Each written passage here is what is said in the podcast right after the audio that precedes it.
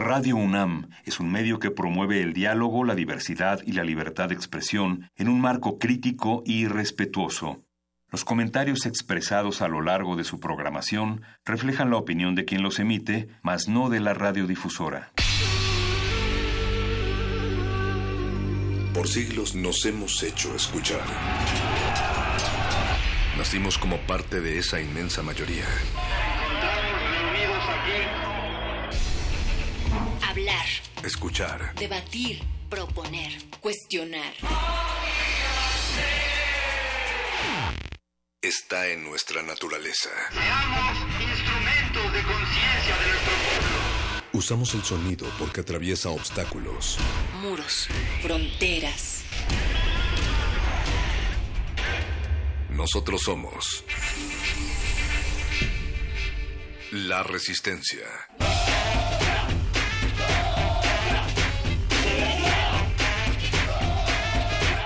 Resistencia modulada.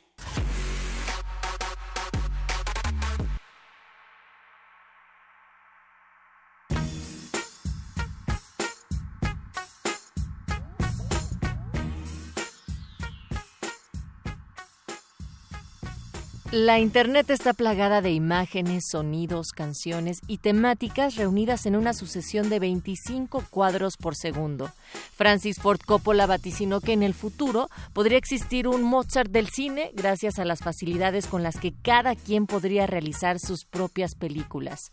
YouTube prometía ser esa plataforma, pero en lugar de crear otro Dolce Vita, otro Gato Pardo, en lugar de obtener otro Kubrick u otro Kurosawa, otro Spielberg, la humanidad de la red ha construido un nuevo canal televisivo que hasta la fecha ha creado más horas de entretenimiento que todo el cine del siglo XX reunido más de mil veces. Eso es el material que se genera diariamente. Y existen ejemplos felices, luminosos, de la creatividad humana. En YouTube podemos aprender básicamente cualquier conocimiento popular que alguien se haya dignado a registrar en un video pues de esta plataforma. Sin embargo, no toda la gente es luminosa y tampoco sus creaciones. Hay videos en puntos remotos que nos recuerdan que hay muchas mentes perturbadas en Internet. Y lo peor es recordar que esa gente no existe en Internet, existe allá afuera, en nuestra realidad. Estas son las tres horas más perturbadoras de Radio UNAM dedicadas a YouTube. Resistencia, dinos, ¿cuál es la razón por la que ves a un youtuber? Arroba R modulada es el Twitter.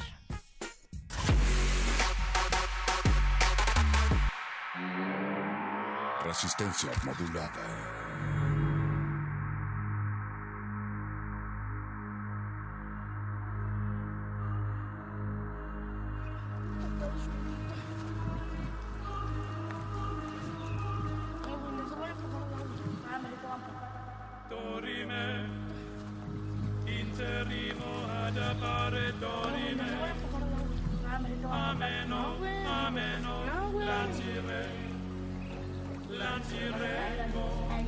Dorime, No pasa nada. No, güey. No. No, güey. ¡Ya, güey! ¡Pinche pendejo, güey! ¡Ya! ¡Pinche vato! ¡De nada, güey! ¡Pinche vato! ¡Ya, güey! ¡Ya, güey! ¡Por favor, idiota! Ah, te bañaste. ¡Pinche pendejo, idiota! ¡Pinche pendejo, güey! Perdón, Edgar, perdón. Vente, Edgar. No peines.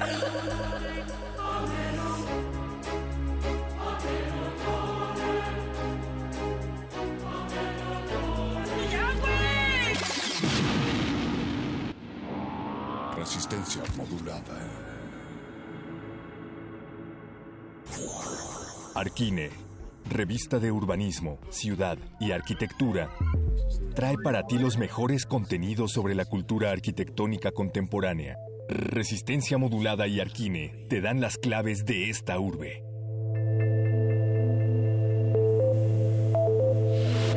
Arquine.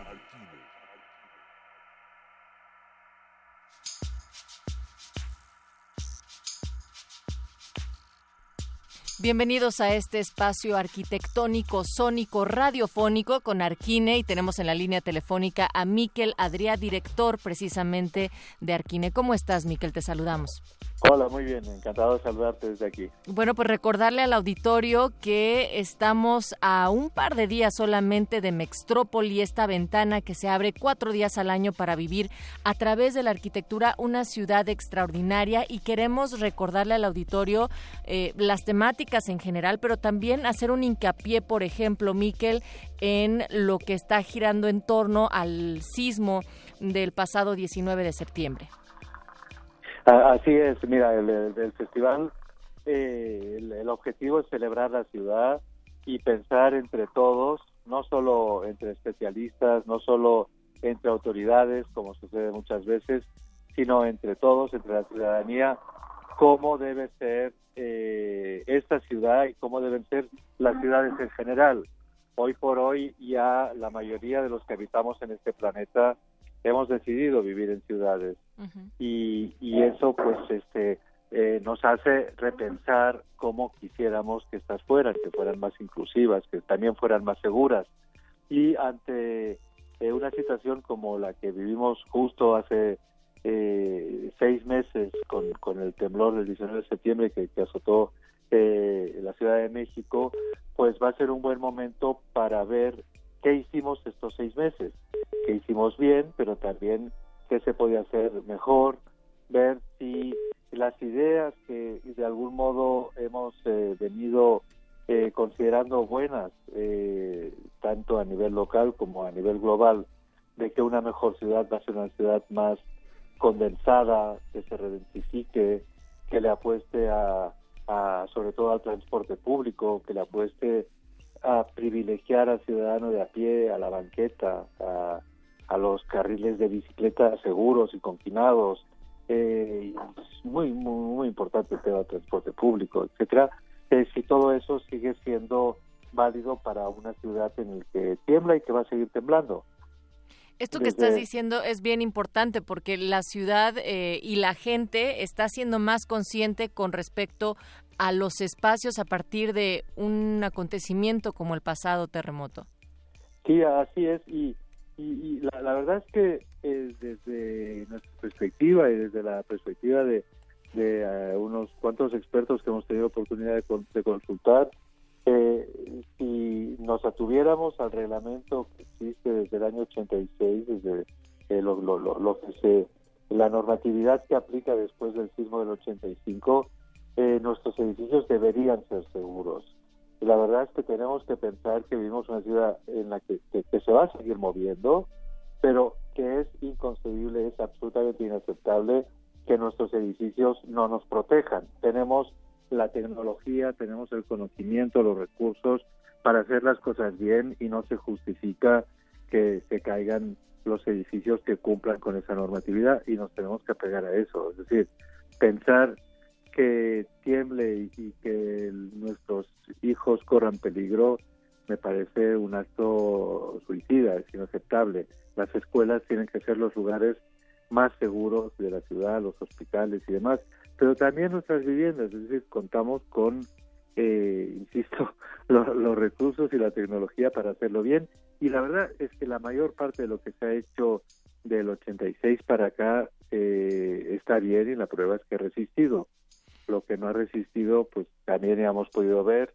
eh, con todo lo que ha salido en la prensa, eh, amarillista o no, eh, es que pues tenían fallas en su construcción, deficiencias y muchas de ellas pues pues sacando licencias este irregulares. Eso es inaceptable y pues es parte de, de, lo que se va a poner sobre la mesa. Pero igual que eso, otros temas que nos importan mucho de la ciudad, es decir, qué, qué podemos hacer con grandes oportunidades como la que tiene hoy por hoy la Ciudad de México y que difícilmente hay, hay otra ciudad en el mundo que tenga eh, la posibilidad de imaginar qué hacer con más de 700 hectáreas como vamos a tener en algún momento cuando deje de estar el aeropuerto donde está ahora, por ejemplo. o qué hacer con uno de de los recursos más importantes y que tenemos en este siglo que poner mucha atención, como es el agua. que tenemos deficiencia eh, con nuestra nuestro suministro de agua. Iztapalapa eh, eh, no tiene agua, algunas zonas de la ciudad tienen problemas de agua y todo eso en una ciudad en la que llueve tanto a lo largo del año como en Londres, por ejemplo. eh, ¿Qué podemos hacer? ¿Qué podemos imaginar a futuro? A, a corto plazo ya sabemos pues que hay que reparar pues todas esas tuberías eh, dañadas, deficientes, por donde se pierde el 30 al 40% eh, de este recurso tan escaso. Eh, pero, pero a medio plazo, ¿podemos imaginar alguna manera de, de acumular agua, de rescatar parcialmente esa condición lacustre eh, original eh, de la Ciudad de México? Es decir, son temas que vale la pena seguir poniendo en la mesa y, y no esperar que, que nos lo resuelva nadie, porque realmente la ciudad es un proyecto de todos los ciudadanos. Exactamente, y son reflexiones necesarias y me emociona mucho, Miquel, lo propositivo y creativo que seguramente será el resultado de estos días de actividades, de reflexiones, de conferencias y todo lo que se estará llevando a cabo en torno a Mextrópoli. Por favor, recuérdale a la resistencia las coordenadas en donde se pueden todavía estar inscribiendo. Mira, eh, Mextrópoli, toda la información, todo el programa, son más de 100 actividades, lo pueden ver en mextrópoli.mx. Eh, va, va a ser del 17 al 20, eh, allá en pocos días, todo el fin de semana para celebrar, para gozar la ciudad, con más de 20 pabellones alrededor de la Alameda, con mesas de diálogo, con rutas, con más de 10 exposiciones de arquitectura que van a convertir a la Ciudad de México en la capital eh, mundial de, la arquitectura en, en este mes. Eh, y más de 20 conferencias en el Teatro Metropolitan los días lunes y martes para estas conferencias que por Ticketmaster todavía pueden eh, adquirir boletos. Vamos a tener desde los premios Pritzker del 2017 eh, hasta arquitectos de la talla de Valerio Ollati o cineastas como Cuarón, este, cronistas como Héctor de Mauleón o Yater. Eh, va- vaya, va a ser un, un- una gozada y un, y, un acelerador de neuronas para que todos nos ponga a ser partícipes de ese proyecto que solo puede ser viable si es un proyecto colectivo, es un proyecto de la ciudadanía. Sin duda, eh, la arquitectura y la ciudad son apenas los primeros dos pretextos para reunirnos y para poder de manera colectiva encontrarnos. Miquel Adrián, director de Arquine, muchísimas gracias por esta conversación e invitación y eh, pues ahí estaremos, eh, Resistencia Modulada el 17. Muchas gracias a ti y ahí los esperamos, ahí nos vemos. Muy bien, pues así despedimos este espacio de Arquine y pasamos en unos momentos más ya a Los Muerde Lenguas. Esta noche nos dirán cómo es que ayudó el Internet a acercarse a las letras. Enreden sus oídos con libros y memes literarios. Habitantes del cibermundo, el gordo y el flaco de la literatura invaden esta cabina.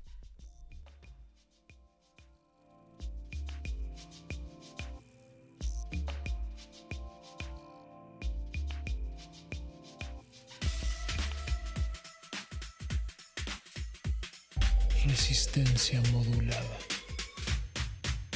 Bambiel, todo comienza cuando no hay nada que hacer, cuando todo lo que quieres es tener un público que entretener. Cuando haces algo random, sin imaginarte que algún día el mundo de ti estará hablando. Solo haces lo que te gusta, resulta que lo que haces mucha gente lo disfruta. Ingresas a YouTube y creas un canal, creas un personaje y dejas de ser normal. Miles de likes, miles de vistas, viendo tu nombre en las mejores listas. Miles de fans, se hacen millones, se vuelven realidad muchas de tus ilusiones. Botón de plata, botón de oro y la placa de diamante que es el mayor tesoro. Pocos lo han logrado y de uno es que te voy a hablar yo. Este es el rap de Fernando Fernando, el rap de Fernando, el rap de Fernando, flow, flow, flow, flow, el rap de Fernando, el rap de Fernando. Si no te gusta de chorizo, el rap de Fernando, el rap de Fernando, el rap de Fernando, flow, flow, flow, flow, el rap de Fernando, el rap de Fernando. Si no te gusta que al carajo. Si quieres ver un gameplay matado de la risa, pues mira Fernand Flow y hazlo deprisa. Fernand el crack, Fernán el Fey, escucha la voz suculenta del Me sorprende hasta dónde has llegado de verdad. La gente mira tu canal y dice, oh my God, te las de pasas y a veces la regas. Y es entretenido que jugues que me tira de Fernaflo, el rap de Fernaflo, el rap de Fernaflo, flow, flow, flow, flow, el rap de Fernaflo, el rap de Fernaflo. Si no te gusta el rap de chorizo, el rap de Fernaflo,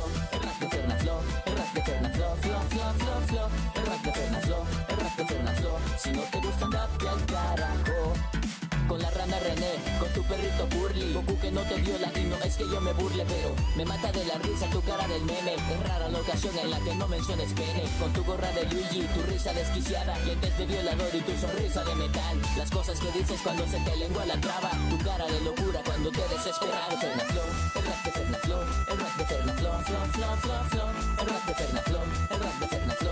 Si no te gusta rap de chorizo El rap de Fernaflo, el rap de Fernaflo El rap de Fernaflo Flow, flow, flow, flow, flow, el rap de Fernaflo, el rap de Fernaflo. Si no te gusta el rap, que al carajo. Eres un crack, lograste lo que pocos han logrado. La gente está loca, yo igual estoy alocado. Por eso tus locuras me parecen divertidas. Vale un chorizo si hay mentes pervertidas. Todo es una locura. Mi personaje también tiene una mente inmadura. Te saludo desde aquí, tu país, El Salvador. Espero que prosperes y sigas siendo mejor. Bueno gente, espero realmente que les haya gustado el video, a mí me ha encantado, no por nada le he puesto el especial 10 millones de suscriptores. El usuario Bambiel, que es el autor de, bueno, el que ha hecho el rap, le voy a dejar aquí abajo en la descripción del video eh, su canal para que vayan, lo visiten, tiene muchísimos más raps y bueno, yo sé que les va a encantar. La voz la tengo un poco desgastada porque acabo de venir de Colombia y bueno, no aguanto la garganta. Pero bueno, ya regresamos con más energías y nos estaremos viendo hasta la próxima. Chao, chao.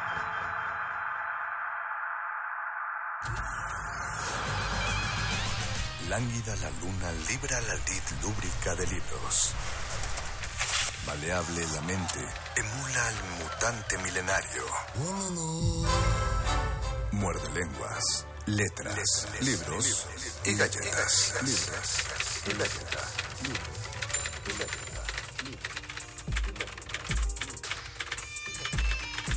Saúl muerde lenguas.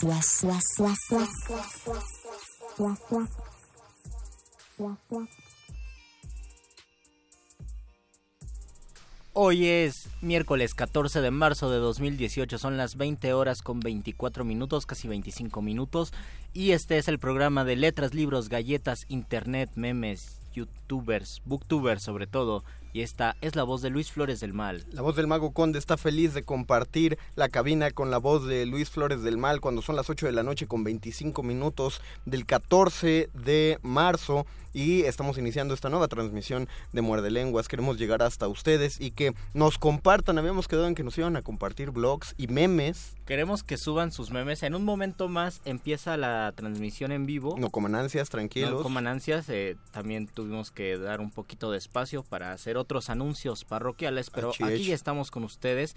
Iniciaremos la transmisión. Creo que nos compartan sus memes literarios favoritos o sus memes en general, pero si son literarios más y también si tienen algún blog o tienen alguna experiencia de haber conocido autores gracias al internet, que nos digan cuáles fueron estos autores que conocieron por el internet y que les gustó y también otro de los temas importantes que vamos a tocar son los PDFs, esos Ajá. libros que tenemos que leer cuando somos pobres.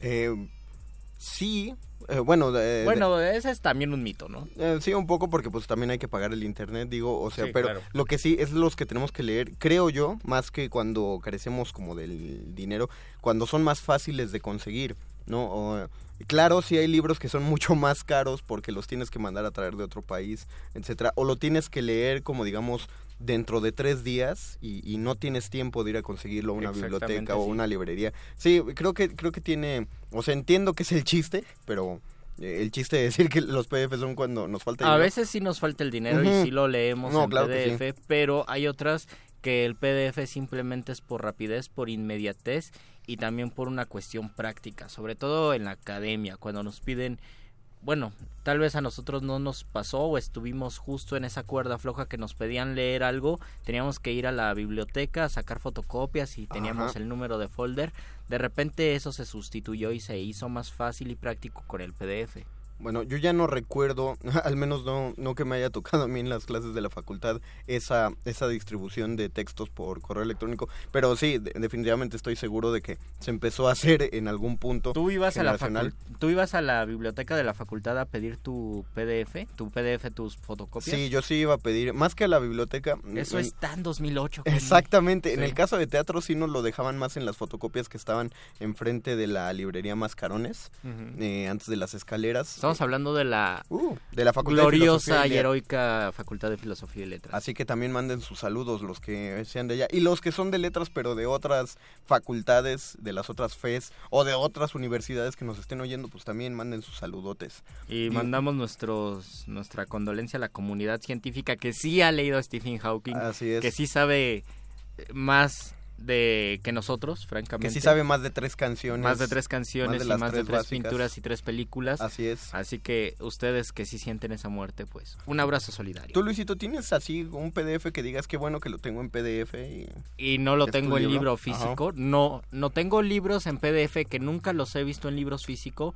No sé si por falta de, de búsqueda. Uno de ellos son las conferencias de Borges. Borges maestro, creo que se llama Borges profesor. Y ese libro lo tengo porque una vez estaba haciéndome tonto en Twitter Ajá. y apareció una cuenta de Twitter de Jorge Luis Borges que preguntaba cuál es el filósofo favorito de Borges y al primero que le contestara eh, le daba un libro. Yo me emocioné, le contesté y me dijo, Ah. muy bien, tienes tu libro, dame tu correo electrónico. y ya se lo di y eran PDFs y me mandó como seis PDFs de Borges y es algo que yo pues valoro muchísimo y los tengo allí. Yo, eh, a mí me ha servido como herramienta entre amigos, eh, particularmente este año, y uno de esos amigos es Mauricio Orduña de, de Glaciares. Sí. Le pregunté acerca de textos específicos, eh, de temas que Mau conoce mucho, y, y de inmediato me, puso, me pudo pasar el libro.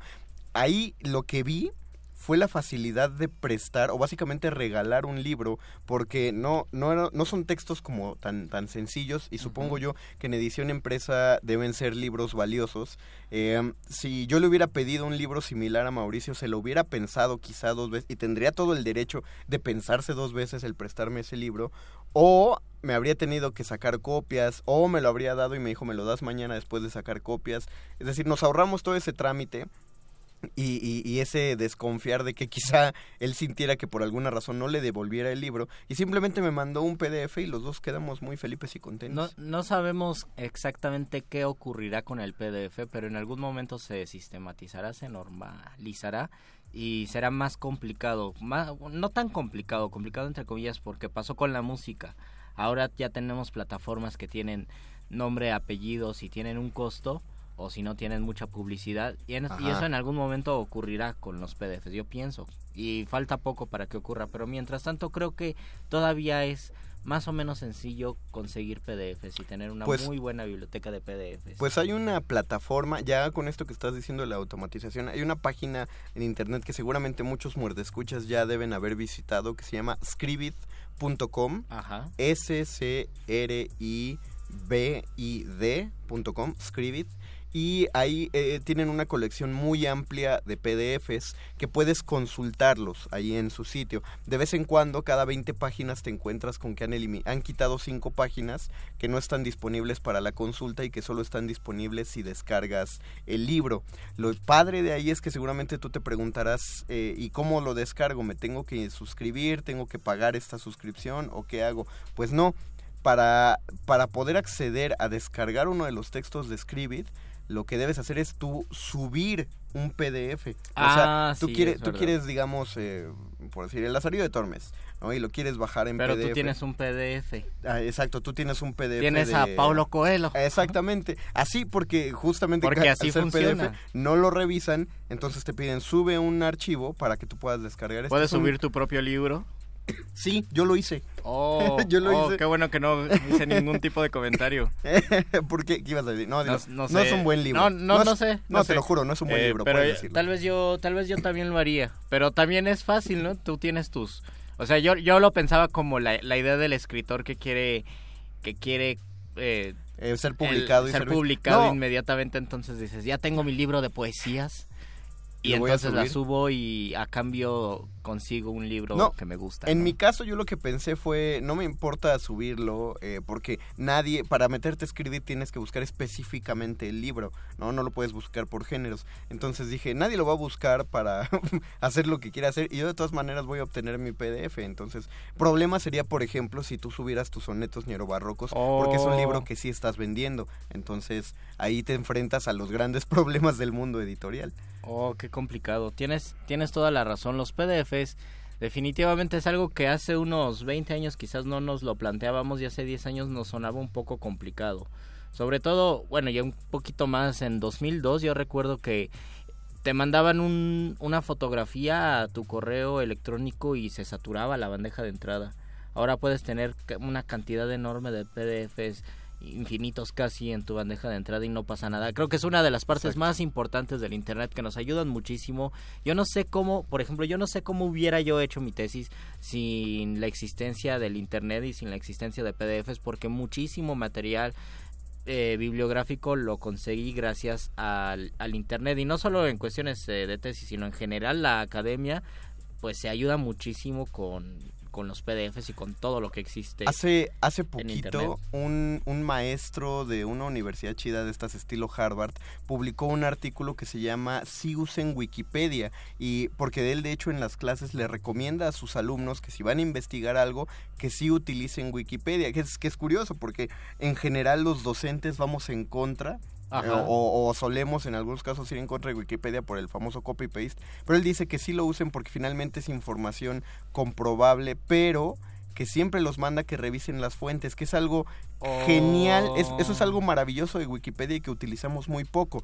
Ir, cuando nos vamos hasta el final de la página, vienen los links de donde se extrajo la información y son links que lo- generalmente... nunca me he metido. Eh, eh, sí, o sea, yo un par de veces y generalmente te remiten al texto original que es otro blog, o sea, no es no es y es el solamente una rincón del vago. No, no, no, de hecho es, es digamos, eh, alguien subió, un- el- otra vez alguien subió el libro a PDF, o alguien escribió en un blog original, o es un artículo de periódico, y todo está ahí, o sea, eh, sigues pudiendo leerlo, no te manda simplemente una ficha bibliográfica, es, es el sueño del investigador, pues, que cuando tú le mandas a alguien de dónde, de la fuente de donde obtuviste tu información, quien la comprueba tiene la facilidad de llegar a esa fuente. Creo que definitivamente Wikipedia es uno de los de los sitios que más visito en internet. O sea, Sí. cada vez que sale algún mame en internet, ya sea alguna actriz o de Sí, los porque aparte lo explican. Siempre busco las las biografías de cualquiera, de Stephen Hawking o de cualquiera en Wikipedia. Y creo que Entonces, y, no- y ni siquiera me estoy preguntando, pero está bien buscar en Wikipedia. Y creo que definitivamente deberíamos seguir iniciando nuestros argumentos diciendo definitivamente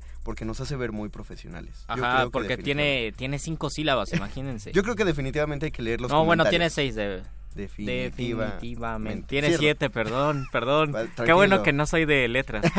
Renato Rodríguez nos dice, amigos, yo quiero traer a esta venerable audiencia el recuerdo de mis primeros youtubers que fueron Juan José Arreola y el maestro Ricardo Garibay, los cuales tenían programas por televisión. Ah, ya, ya entendí. Ah. Yo, pero Juan José Arreola no murió en el año 2000, que hablaron, sí, no 2000, Sí, sí, que hablaron de literatura, fueron mis inicios fantásticos. Es verdad, yo Qué, qué bueno, Renato, que tú los viste en vivo. Creo que yo he visto retransmisiones. Hay programas muy importantes. Ya habíamos hablado del de Mario Vargas Llosa con Octavio Paz, donde Mario Vargas Llosa de hace veintitantos años era de izquierda y decía que era la dictadura perfecta y Octavio Paz y Enrique Krause se asustaban y se acongojaban porque estaban en Televisa.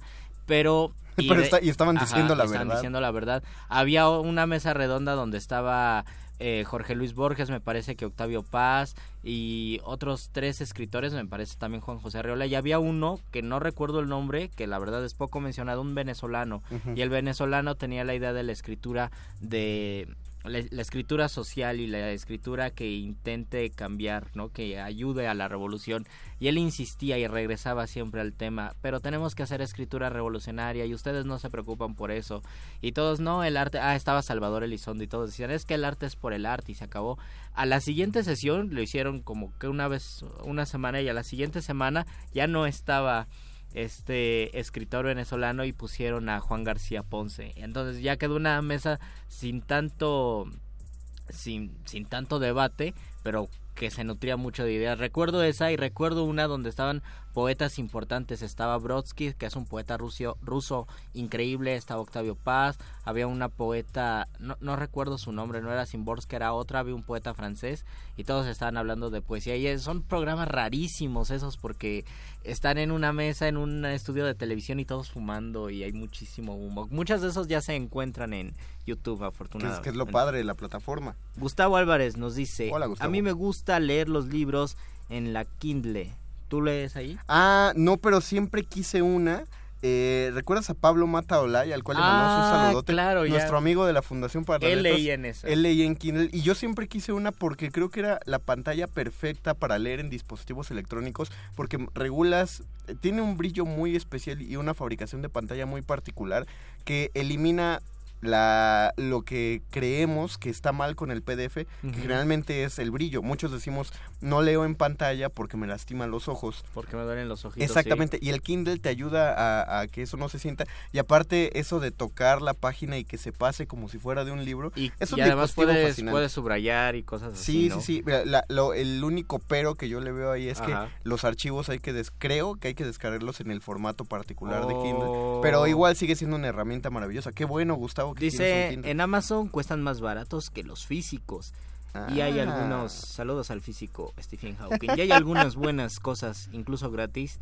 Y también dice, ya que hablaban de la facultad de filos, ¿Eres de ahí? particularmente detesto el servicio de los trabajadores de la biblioteca Samuel Uh. Ramos, ni qué decir del auditorio que nadie se atreve a recuperar. Uy, tendríamos que hacer un programa, un- Yo- lo haría. o una semana de resistencia modulada a hablar del auditorio Che Guevara. Yo lo haría, estábamos sí. hablando de eso El lunes. el lunes, pero saliendo de aquí me parece. Y Kel Sí. Breyer dice, hola amor de lenguas, hola Ikel. Hola, Estamos Ikel. hablando de memes, booktubers, PDFs. Y creo que vamos a Literatura en escu- internet. Y, el internet. Vamos a escuchar una rola y regresamos con el mejor tema bien. que son los memes. Vale. Y el tren del mame.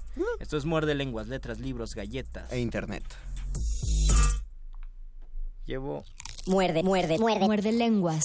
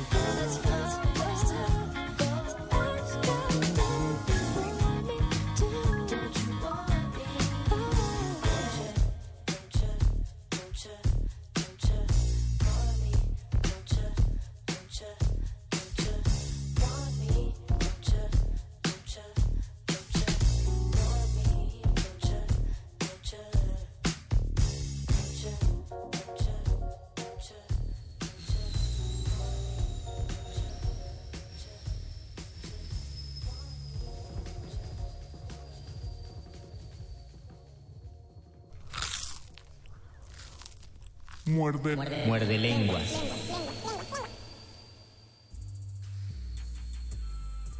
Regresamos a este programa de letras, libros, galletas, memes, internet. Toda y la literatura. Todo lo que hemos aprendido. Antes de hablar de memes, yo también pienso mucho en el proceso creativo y en el ejercicio de, de escribir poemas, cuento. Cuánto nos ayudan las tecnologías, cuánto nos ayuda el internet a escribir. Algo que yo les digo a- cuando yo doy talleres de poesía, de creación literaria, les comento a los compañeros que si ellos quieren saber si es cliché algo, pongan entre comillas en Google la palabra con el adjetivo y si tiene unas 80 mil coincidencias, piénsenselo dos veces porque a lo mejor no. Yo alguna vez había pensado escribir un verso que fuera, eh, tenía 20 años y quería escribir un poema de 20 años y era un verso que era secretas secreciones. Dije, me gusta el juego de palabras. Pero dije, a lo mejor ya existe y alguien ya ha hecho algo con secretas secreciones. Lo puse en Google, entre comillas, y salió una película para adultos que se llamaba Las secretas secreciones de la secretaria. No solamente lo habían hecho, sino que lo habían superado. Yo creo que para eso sirve. Otra cosa que... Pero, eh, pero antes de que pase otra, ah, otra anécdota, ¿sí lo hiciste con ese verso? No lo hice con Ah, ese es que verso. sí- sí lo, de- bueno. lo pensé y dije, no, bueno. creo que ya está muy usado. Y hay algunas ideas que se me ocurren que digo, suena que está muy gastado. Lo busco en lo busco en internet y no aparecen eh, coincidencias. Hace poco escribí quería un adjetivo para flores, pero es muy complicado adjetivar la palabra flor, las palabras flores porque es muy fácil. Claro. Busqué flores calladas y no había casi Coincidencias. casi coincidencia y se me hizo muy raro. Yo dije, debe existir muchas, no es muy común una flor callada. Ujú. Hasta suena pleonasmo, no era y dije, "Ah, lo voy a poner. Para eso me sirve el Google en cuestión de proceso creativo. Y otra de las cosas que hago y que tengo que confesar a la audiencia es que cuando yo escribo, yo escribo décimas o escribo sonetos, a veces para alimentar mi, mi bagaje de rimas, busco todas las rimas que existen en los diccionarios de... Hay diccionarios de rimas en internet. Exactamente. Ahora, es, es un arma de dos filos eh, muy interesante. Yo, yo nunca voy a descreer de acerca del uso de internet para ningún proceso creativo. Creo que de hecho te ayuda más. Tienes la información al alcance de la mano. Pero el problema es que sí está afectando al cerebro. Oh, no digas eso. No, no, no. Eh, quiero aclarar. no Depende sé- qué páginas veas. no, no, no, no, no, no, es que quiero aclarar, no significa que nos vuelve estúpidos. Lo que pasa es que el cerebro eh, evoluciona para crear atajos, siempre. Entonces, piensa, eh, esta, esto que tú sabes, por ejemplo, de... sa- por- cuando uno tiene hermanos, más de una vez nos ha pasado que nuestra mamá nos llama por el nombre de nuestro hermano. Porque el, atajo del cerebro es que une a todos los hijos eh, en el cerebro de mamá, reúne a todos los hijos en el campo semántico hijos. Por eso cuando nos llama por el nombre puede decirnos el nombre de alguien más. A mí me llamaban Witzelene. Pero- Como el- Sí, exactamente, mezclan, mezclan nombres. El problema de eso es que el cerebro, cuando se acostumbra a Google o a cualquier página, empieza a crear atajos. Entonces, si tú ves Oh. información en Wikipedia o en Google, tu cerebro recuerda exactamente la página donde lo encontró para ahorrar, básicamente para ahorrar espacio, como si fuera una computadora. Ajá. Pero al hacer ese atajo, no recuerda la información. Entonces, por eso en lugar, cuando quieres recordarlo, tu cerebro en lugar de recordarte la información tal cual, dice, mejor búscala acá. Tu cerebro te Oh, obliga sí, a sí, llevar sí. la mano al celular y volver a meterte a las páginas en las que habías buscado. Entonces, si eh, piénsenlo, una, una persona de hace tres siglos que veía un... o lo que le pasaba a Mozart, eh, escuchaba una pieza musical Ajá. en donde era rarísimo que una pieza se escuchara más de una vez en una sala de conciertos. Lo tenía que memorizar. Eh, Mozart sabía, podía, una de sus, de, de sus prodigios mentales era su, su memoria fotográfica. Él desde niño podía escuchar una ópera, regresar a casa e interpretarla justo como la había escuchado. O lo que pasaba en... Supera eso grabadora de sonido. Lo que pasaba en el, en el clásico francés, en, en Francia en el siglo XVII, es que si alguien quería plagiar una obra de teatro, iba toda la semana a ver la misma obra y después de verla toda la semana llegaba a casa y la reescribía. Pero ahí el cerebro lo que está pensando es, esta obra no va a estar publicada y no la voy a volver a ver en mi vida, entonces tengo que recordar todo. Pero en nuestro caso, ahora en la modernidad, como sabemos que hay cosas que no debemos recordar, así de sencillo, los que son de nuestra edad, eh, casi 30 años, en la secundaria nos sabíamos cerca de 10 números telefónicos, el de casa, el de, el de nuestros papás. Y ahora No, solo más no bien, eh, sabemos el nuestro. Exacto, y hay gente que ni se sabe su propio teléfono. Piénsalo, eh, los que no sabemos nuestro teléfono es porque depositamos o recargamos Oh, en Oxxos, tienes razón, ¿no? Porque razón. repetimos el teléfono. Pero los que tienen plan ya ni siquiera tienen que saber su teléfono y por eso cuando eh, te piden el tuyo te marcan. Porque dicen... Y lo guardas, claro. Exactamente, como no te lo pueden dar, te marcan y ya se guarda. Hay algo- Eh, no, ajá. te- repito, no nos volvemos estúpidos, o quizás sí, es, de cierta manera, pero más Quizás bien es ya que el lo cerebro- éramos y simplemente, como diría el perro muchacho, es el portavoz y, y el internet agranda todos nuestros defectos y también todas nuestras virtudes. Yo pienso, hay, hay muchísimos, muchísimos casos raros del internet. Hay algunos que han pasado de la televisión al internet. El, esa sensación de estar viendo, bueno, los que tuvimos infancia con la televisión, estar viendo la televisión, que hay comerciales y se te olvida qué estás viendo y hay una angustia muy rara porque pierdes la memoria a corto plazo y dices, ah, caray, ¿qué estaba viendo en la televisión? O le cambias de canal y ya no sabes qué estás viendo. Eso también ocurre en internet. De repente abres una pestaña y estás a punto de buscar algo cambias de pestaña para ver Twitter, para ver Facebook o estar en el YouTube y se te olvida automáticamente lo que estás haciendo. Y creo que se comprueba lo que dice el mago conde y es una especie de angustia de no poder tener atención plena o atención en una sola de las cosas. Y creo que por eso se está poniendo tanto de moda la palabra procrastinación y el verbo procrastinar porque no nos podemos enfocar en una sola cosa. Yo pienso que si se nos acaba el internet en una semana, en esa semana podríamos terminar nuestro nuestra tesis, nuestros libros, todo lo que podamos, pero mientras lo tenemos nos cuesta, bueno, a mucha no. gente les cuesta mucho trabajo. Yo creo que no podríamos en una semana justamente porque no tendríamos la porque ya no información. tenemos ya no tenemos la atención. Exacto. No, Es que es una paradoja, tienes razón. No es que no tendríamos la información porque si lo perdemos en una semana regresaríamos a los viejos métodos de investigación y si bien esa semana sería la más in- la más eficiente de nuestra Ajá. vida académica También se volvería lento porque lo haces a la antigüita. Nos dice. Ikel Brayar eh, que comparte memes de memes literarios. ¿Qué es un memes literarios, Ikel? Ah, de una página llamada Memes Literarios, dice.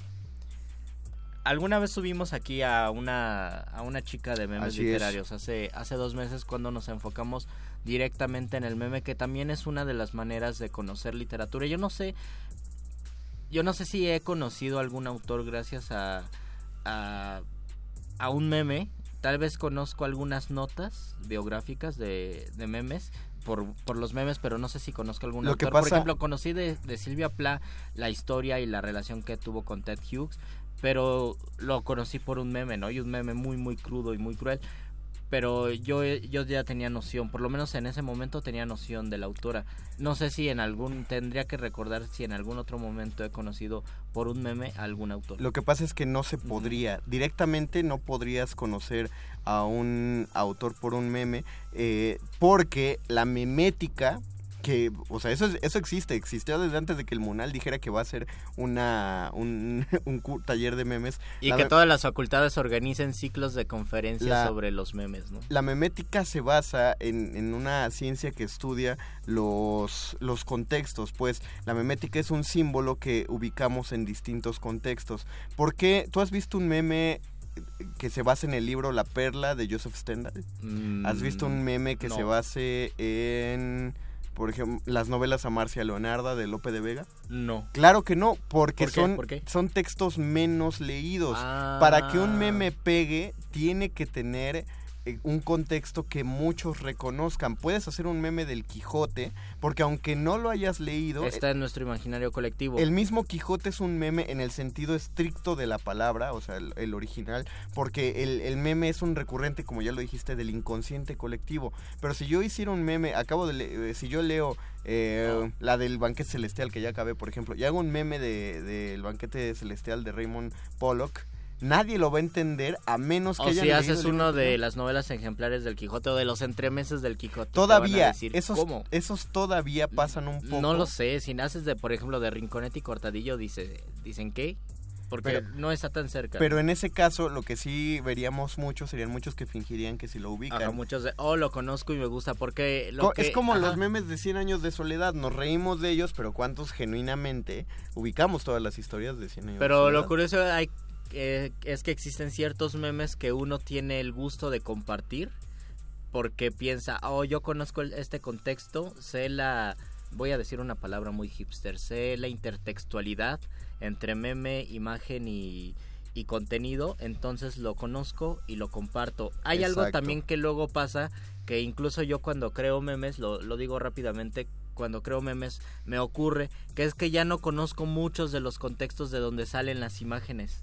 O conozco primero el meme, ya la imagen que se viraliza, hago memes de esa imagen, pero yo ya no sé No. en qué película tuvo que salir. Por ejemplo, uno muy famoso fue el de Sostén mi bolsa, que todos lo compartían, todos ¿De hacían memes rubias? de No, porque el- el Sostén mi bolsa y después dijeron, pero es una película de 2007 y se puso de moda por un Sí, meme. porque el contexto ah, se vuelve la misma Ah, imagen. exactamente, El contexto sí. es la imagen. Y vamos al segmento final de nuestro programa, La Hora que Todos Aman. El momento apoteósico, Apeteósico. apetitoso con el doctor Arqueles. Cuando la primer duda del hombre surgió, el universo respondió con el conocimiento en forma de persona. Una persona con suéter.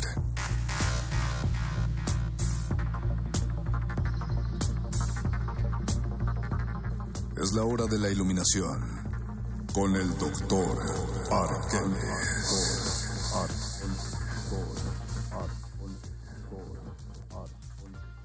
Y el meme de nuestro programa es el doctor Arqueles, porque lo conocemos gracias a nuestro contexto. Bienvenido, querido doctor Arqueles. Doctor Arqueles, sabemos que el meme es muy nuevo en la historia de la humanidad y que usted ha vivido más sin memes. Todos, de hecho, hemos vivido más sin memes. Pero ¿usted está de acuerdo o en contra de los memes? Pues me parecen un, un vehículo para ideas y para vincular creatividad con diversidad de contextos precisamente, aunque a veces también ocurre que ya las esferas en las que ciertos memes se hacen son tan cerradas que solo se entienden entre ellos. Pasa, por ejemplo, con los memes de... de no, no sé qué palabra ocupar. Gente que ve cómics. Ah, vean el calabozo de los... Escuchen el calabozo de los vírgenes. Pero también pasa con memes literarios. Que yo a veces no entiendo. O algunos memes muy densos de filosofía que comparten los estudiantes de filosofía. Que yo no entiendo absolutamente nada. Pero bueno, creo que en el mundo memístico existe de todo. Hay colores y sabores, Doc. Así es, así es, Luis. Tenemos un comentario de Doris Yasmín Salinas. Nos dice, super padre la explicación del cerebro y sus asociaciones. Definitivamente el Internet facilitó la investigación académica. Yo sigo prefiriendo leer los libros impresos a los libros en PDF. Yo también, Doris. Eh, pero definitivamente los PDF ya son vitales en la academia. Saludos desde Jalapa, Veracruz. Uh, Saludos. saludos. Sí, sí pienso que la academia tuvo tiene una gran herramienta en el internet. Sí y no. ¿No? Luis. Ah, muy bien, Doc. A Un ver, buen ejemplo es lo que acaba de ocurrir con Noam Chomsky. ¿qué- Eh, él acaba de dejar la universidad en la que ha trabajado durante muchos años, que es MIT, Y le hicieron una entrevista en la cual señaló que, pues, básicamente la gente ya no cree en los hechos. Un Ah. poco vinculado en el contexto social y político de, de Estados Unidos, precisamente el asunto de las noticias falsas y las acusaciones o aseveraciones que pretenden ser verdaderas a pesar de no tener un sustento, han dado pie precisamente a que la información del Internet no sea tan, tan, tan, tan honesta o tan certificable. Ese es uno de los problemas de las redes sociales. Es una gran herramienta y es un gran portavoz, pero muchas veces compartimos información que ni siquiera, y yo lo hago o yo lo he hecho, que ni siquiera estoy pensando, pero ¿será verdad? Simplemente te gana el calor de compartir algo que sabes que, que puede emocionar, puede conmocionar o puede indignar y quieres marcar cierto perfil de tu persona ante las redes sociales y lo compartes sin saber si es falso o es verdadero. Esa es una forma. Y la otra también es cuando uno descontextualiza el video o la situación y se generan los lords y las ladies o los videos virales que al final no aprecian toda esa eh, situación a partir de la cual se constituyó el hecho y a veces tal vez solo alguien decidió comenzar a grabar en el momento preciso para dar una serie de justificaciones a partir de las acciones de alguien y no es que sean las más correctas. Eso por una parte y la otra es también la cuestión de la violencia y nuestra falta de sensibilidad a partir del uso de redes Sí, hay una sociales. especie de automatización y sobre todo de falta, no sé, falta de sensibilidad. Lo que, una- pasa, ¿no? lo que pasa es que te invisibiliza. O sea, cuando estás detrás de... Invisi- de invisible o de imbécil. O de las También te invisibiliza y te imbeciliza. Ah, porque perfecto. como estás eh, oculto detrás de una pantalla, puedes expresar una opinión sin el filtro de la empatía. O simplemente estar en una situación bastante delicada y ponerte a grabar. Exacta, porque lo voy a grabar para subirlo a internet para obtener likes en lugar de ayudarle a esta persona que le está pasando algo. Exacto. Repito, porque va a ser muy, muy polémico eso. eh, de- la, la libertad de expresión sí se puede, pero pasa en el filtro de la empatía. Primero, nos dice Meribeth Cruz que no sabe si ya hablamos de esto, pero van a dar un taller de memes en el Munal avalado por Limba. Así es. Ya lo dijo, ya lo dijo el Mago Conde. Pero sí, métanse, yo creo que están chidas Busquen, esas busquen la noticia de una chica que tiene veintitantos años y que iba a ser candidata al premio Nobel.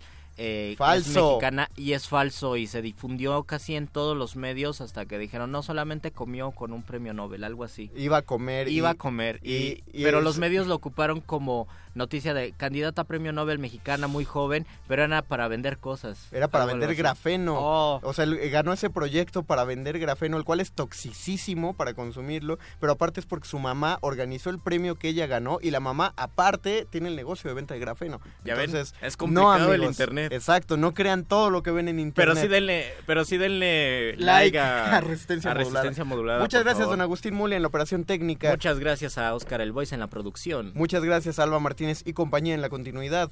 Los dejamos en este momento con el modernísimo. La señora Berenjena entra a cabina. Se despiden de estos micrófonos. Luis Flores del Mal. El Mago Conde. Y el doctor Arqueles.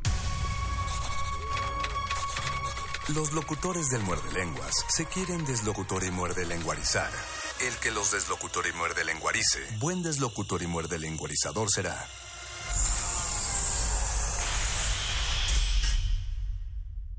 Resistencia modulada. La Escuela Nacional de Trabajo Social y Radio UNAM presentan Vida cotidiana, sociedad en movimiento. un programa para analizar las distintas problemáticas sociales y documentar alternativas e intervenciones para enfrentarlas.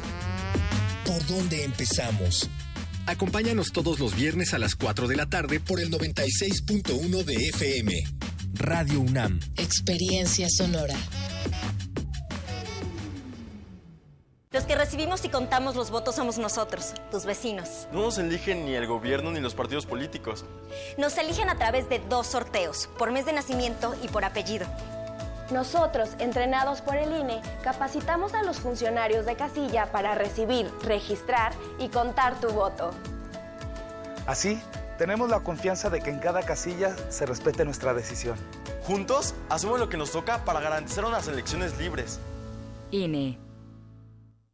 Como presidente de casilla, yo recibo la documentación electoral, Entre todos instalamos la casilla y al cierre contamos los votos.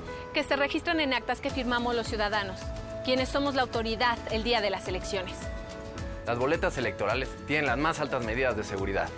El líquido indeleble evita que alguien vote dos veces. Como ves, en cada casilla somos tus vecinos, gente de tu comunidad, quienes garantizamos que todo se haga bien.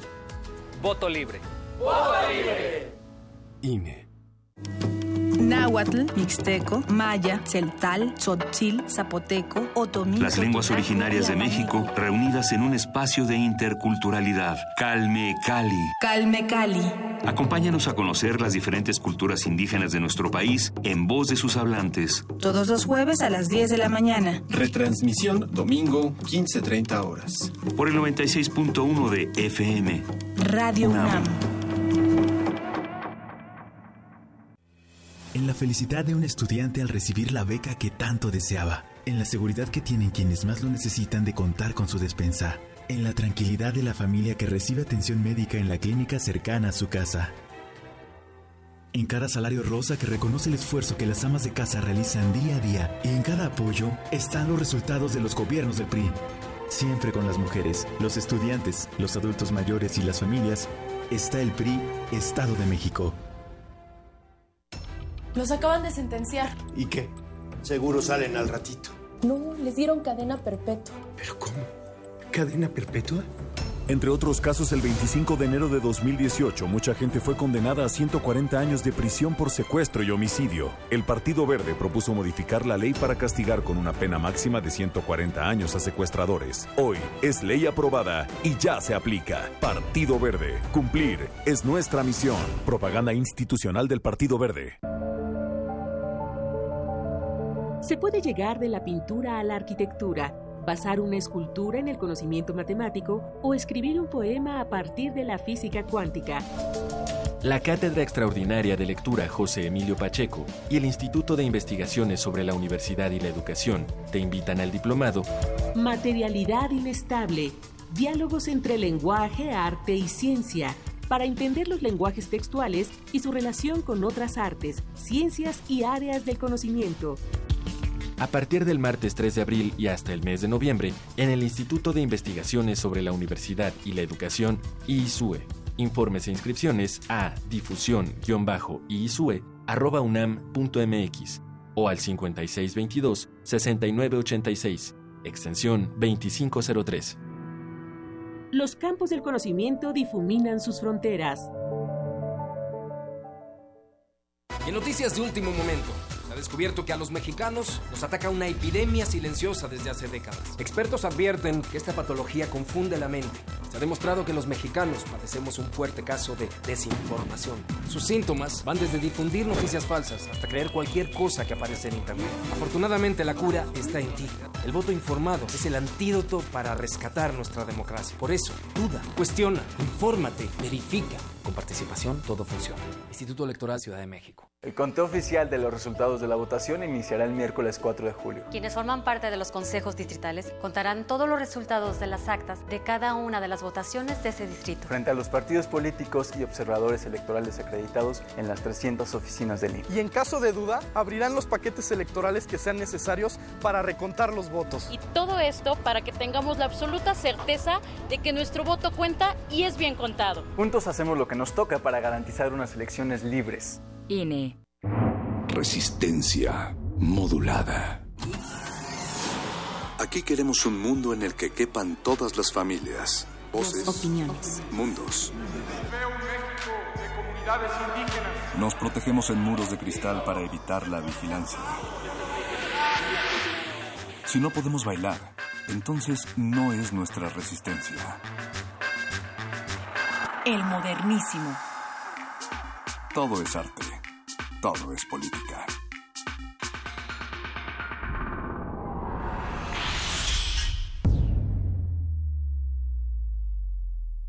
El modernísimo.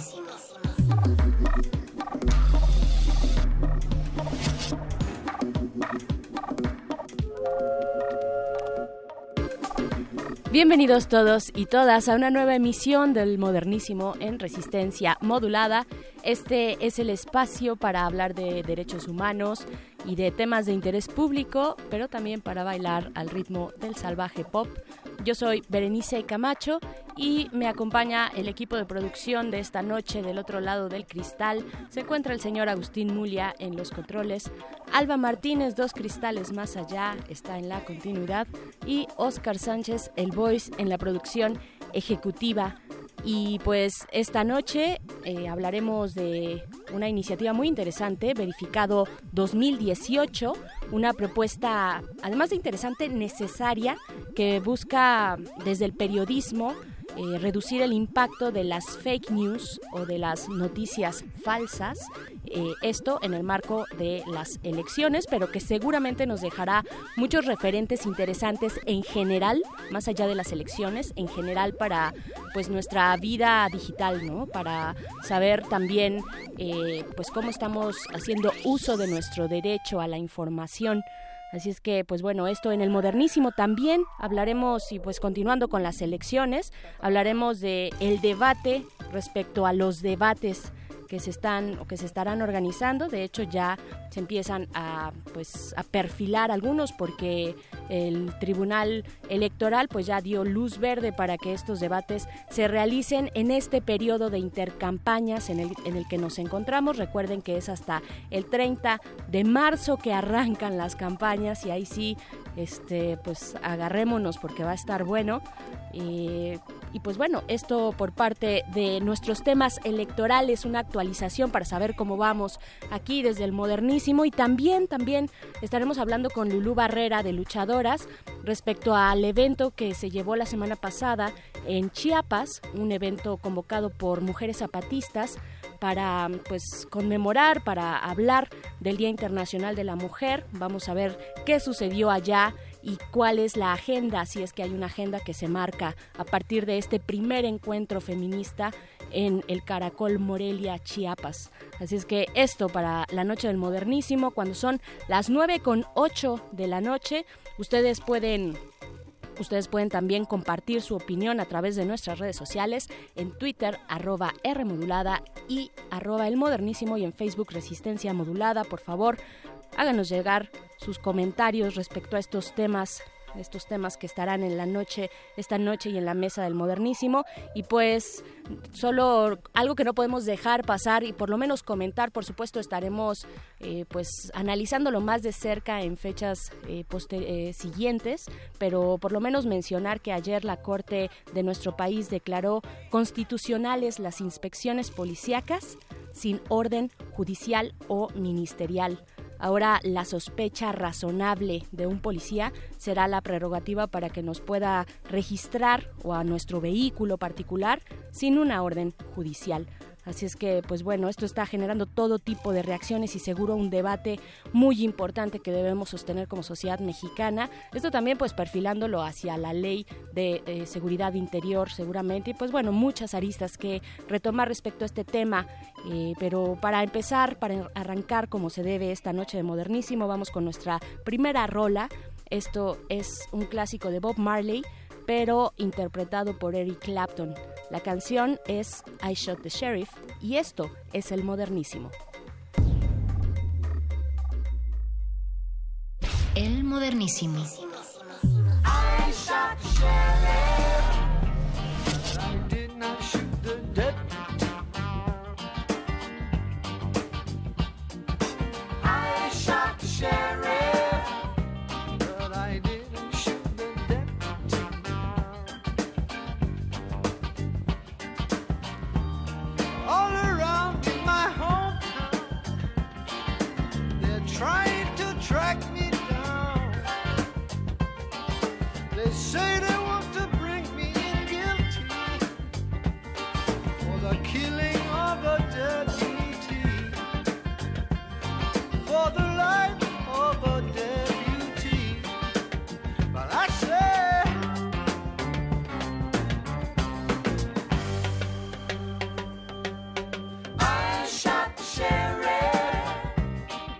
Swim.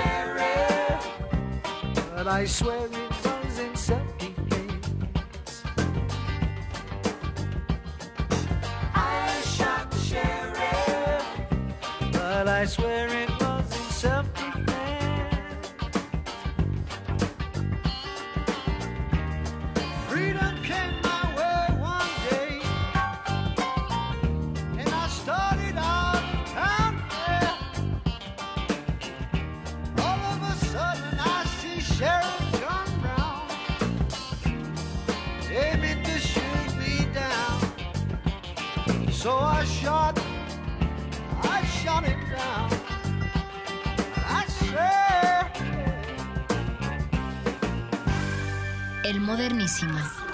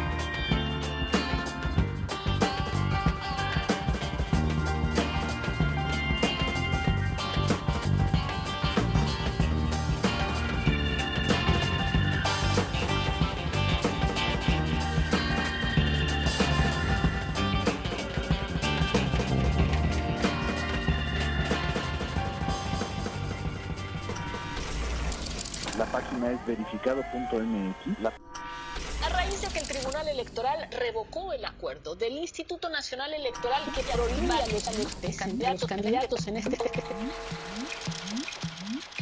Yo quiero formalmente retar a un debate a Andrés Manuel López Obrador.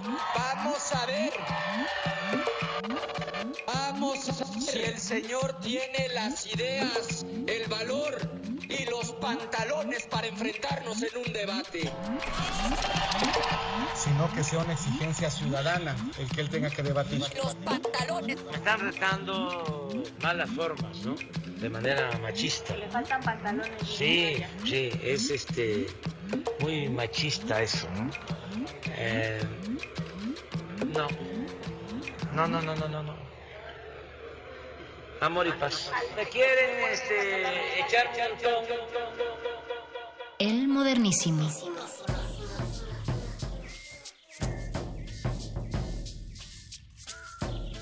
Declaraciones de los, de los y las candidatas van y vienen y agarran cada vez más vuelo.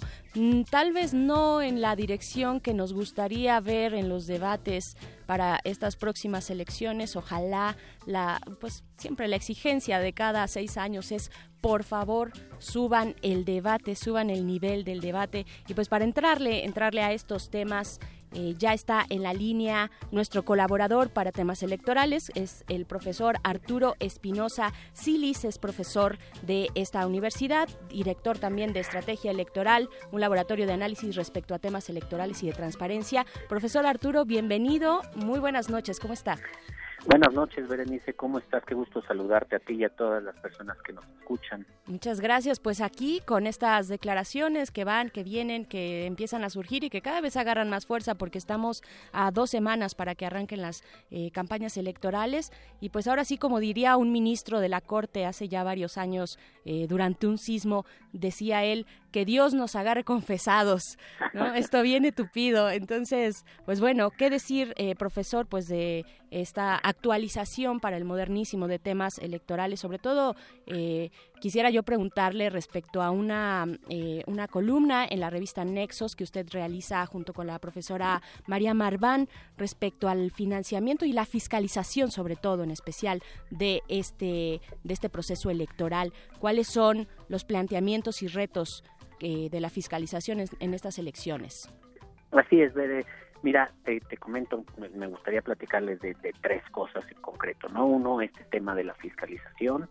Dos, el tema de los debates, qué, qué es lo que ha pasado, porque tanta tanta polémica. Y tres, el tema de los candidatos independientes, porque ya vienen las definiciones, ¿no? ¿Tendremos o no tendremos candidatos independientes a la presidencia? Y si quieres, empiezo un poco en ese orden. Por favor. ¿Qué es de lo que hablamos? A ver, un poco te preguntas cuáles son los retos de la elección. Pues ya lo hemos dicho muchas veces, es una elección muy grande, tendrá innumerables retos, o sea, podemos mencionar algunos. Pero para mí, si tenemos que escoger alguno, me parece que la fiscalización que va a realizar el INE de las campañas es el reto principal, por muchos motivos. El primero, por la gran cantidad de campañas que tendrá que fiscalizar. O sea, hay en juego más de 18 mil cargos, ¿no? Entre Presidencia de la República, Congreso de la Unión, eh, gubernaturas, eh, congresos locales y integraciones de ayuntamientos. Son una gran cantidad de cargos en juego y ello representa una gran cantidad de campañas que va a tener que, que, que el INE supervisar. ¿Qué es lo que revisa con la fiscalización? Revisa, por un lado, de dónde sacan los el dinero los candidatos que gastan. ¿Por qué? Porque pues, ya sabemos todos que el financiamiento que reciben los partidos políticos para gastos de campaña pues debe de ser parte de ese dinero, pero también hay dinero que viene este de entes privados, digamos que no no es de del dinero de los partidos políticos. Por el otro lado, también lo que revisa es cómo lo gasta. Entonces, aquí hay unos límites de gasto, o sea, no pueden gastar las campañas la cantidad de dinero que quieran, sino cada campaña se tiene que ajustar a los límites que la misma ley establece. Ajá. La ley establece, el, el INE calcula cuál es el límite y cada campaña tiene un límite distinto, va un poco en función de el, número de electores, el territorio en el que se está llevando a cabo, por ejemplo, los eh, las campañas presidenciales, el monto máximo de gasto que pueden hacer son 430 millones de pesos. Estas son las que tienen más dinero para gastar, pero de ahí para abajo las campañas a diputados federales son cerca de un, un millón y medio de pesos, más o menos. Las campañas de senadores varían, hay desde las campañas más grandes cerca de 28, 30 millones de pesos, las más pequeñas 4 o 5 millones de pesos en general, y bueno, las campañas de gobernadores igual en función del tamaño del Estado. Claro. Y esto es cómo se gasta. Nosotros vemos que hay mucho gasto, hay mucha publicidad, hay mucho gasto, pero el reto es saber exactamente dónde viene el dinero. ¿Por qué? Lo preocupante no es que el dinero, los partidos estén gastando dinero. Sí, ya sabemos que para, para eso se les da recursos y es lo que deben de gastar. Lo preocupante es que no gasten dinero más allá de esos recursos que se les otorgan. Digamos que el dinero no venga de, de los gobiernos, no sea dinero público, no venga de, de gobiernos, de congresos, de, de, de, de algún algún medio que no es que es prohibido, que no venga de empresas, que no venga de personas morales, no se puede, que no venga del extranjero, tampoco puede venir del extranjero, desde luego tampoco puede venir de organizaciones criminales, este no, no puede ser dinero ilícito, pero eso es algo que hay que cuidar, ¿por qué? Porque aquí pasan dos fenómenos que, que, que son muy particulares, ¿no? Por un lado, el partido político que más dinero recibe es el PRI, recibe para gastos de campaña cerca de 540 millones de pesos. Es un dineral, sí, pero sí, eso a nivel federal únicamente. Pero si tú sumas todos los topes de gastos de campaña de las candidaturas que va a postular, suman más de 1.250 millones de No pesos. puede ser, qué barbaridad. Entonces es más del doble del dinero que recibe el partido. Podemos decir, bueno, pero en algunas va coaligado. Bueno, si le sumas lo que recibe el PRI, más lo que recibe en el Verde, más lo que recibe Nueva Alianza, no llegan a los 900 millones de pesos. Ajá. Y nuevamente, entre todas sus campañas pueden gastar hasta 1.250 millones de pesos. Estos números redondos, ¿no? Más o menos. Sí. El punto es, ¿de dónde sacan tanto dinero? Ajá.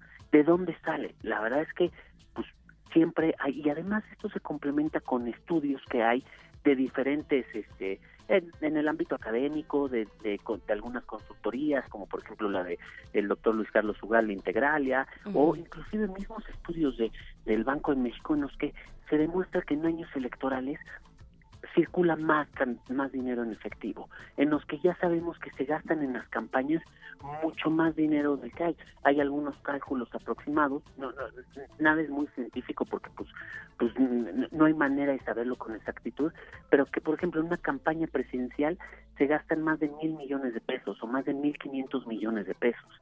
Entonces, aquí viene el gran reto del INE. El dinero, sabemos que el dinero va asociado con las elecciones, pero siempre se está buscando limitarlo, restringirlo, controlando, que no sea lo que determine el resultado de una elección.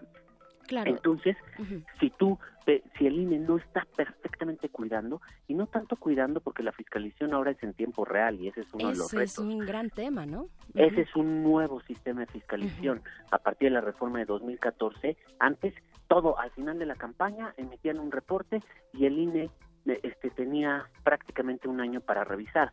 Ahora tienen que ir emitiendo reportes prácticamente todos los días, por un lado, tienen que emitir reportes un poco más grandes una vez al mes y el INE va a tener como aproximadamente 45 días para revisar toda la fiscalización. ¿Por qué? Porque ahora si hay un rebase tope de gastos de campaña o si hay uso de recursos de procedencia ilícita, la elección se puede anular. Entonces el reto viene por partida doble.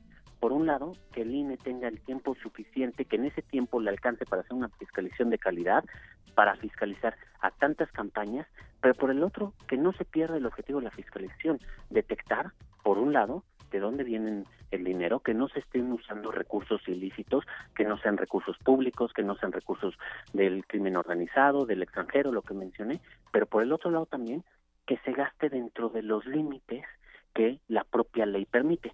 Y aquí hay un cúmulo de restricciones y muchas cuestiones.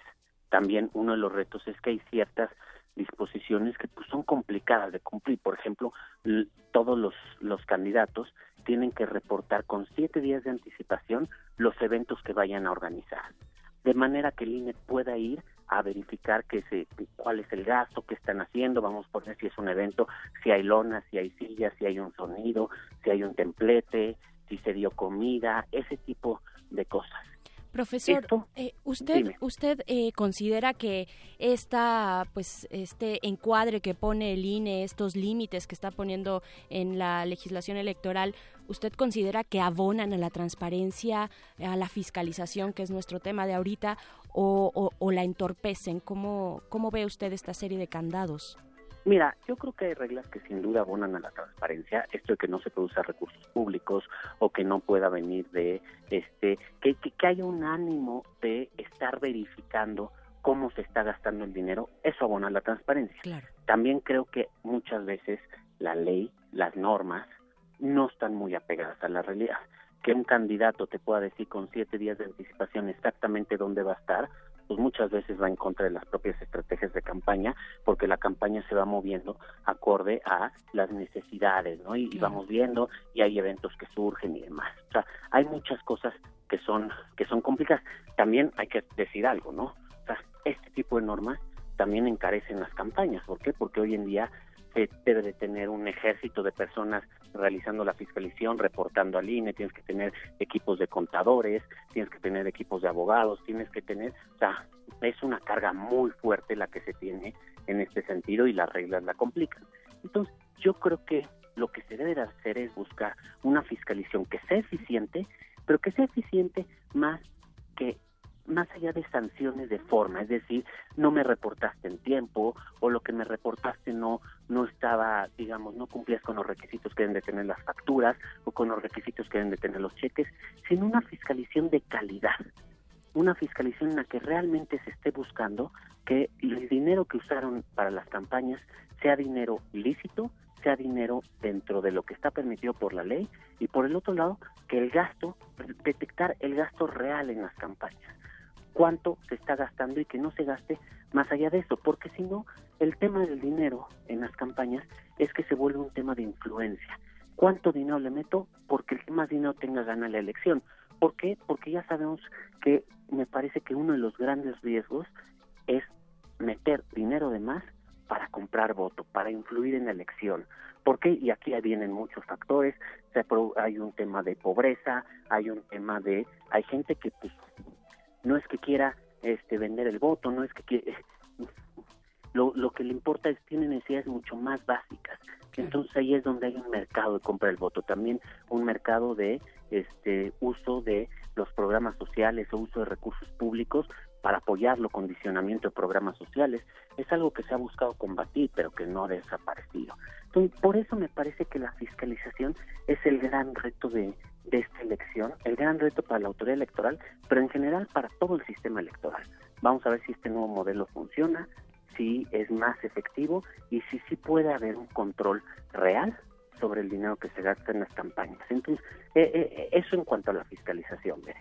Por supuesto, y bueno, decir que eh, es una democracia electoral que nos sale bastante cara y sería un contrasentido eh, pues caer en su burocratización, ¿no? Este doctor. Y también pues eh, poner en, en la mesa o, por lo menos mencionar el caso de Odebrecht en la campaña de, eh, del Mazo del año pasado para el Estado de México, para la guberna- gubernatura del Estado de México, que bueno, o sea, nos deja con pocas esperanzas de pronto a los que estamos observando el proceso, que pues que al fiscal electoral en turno en aquel momento, Santiago Nieto, pues lo hayan retirado de su cargo cuando él llevaba a cabo una investigación al respecto, ¿no?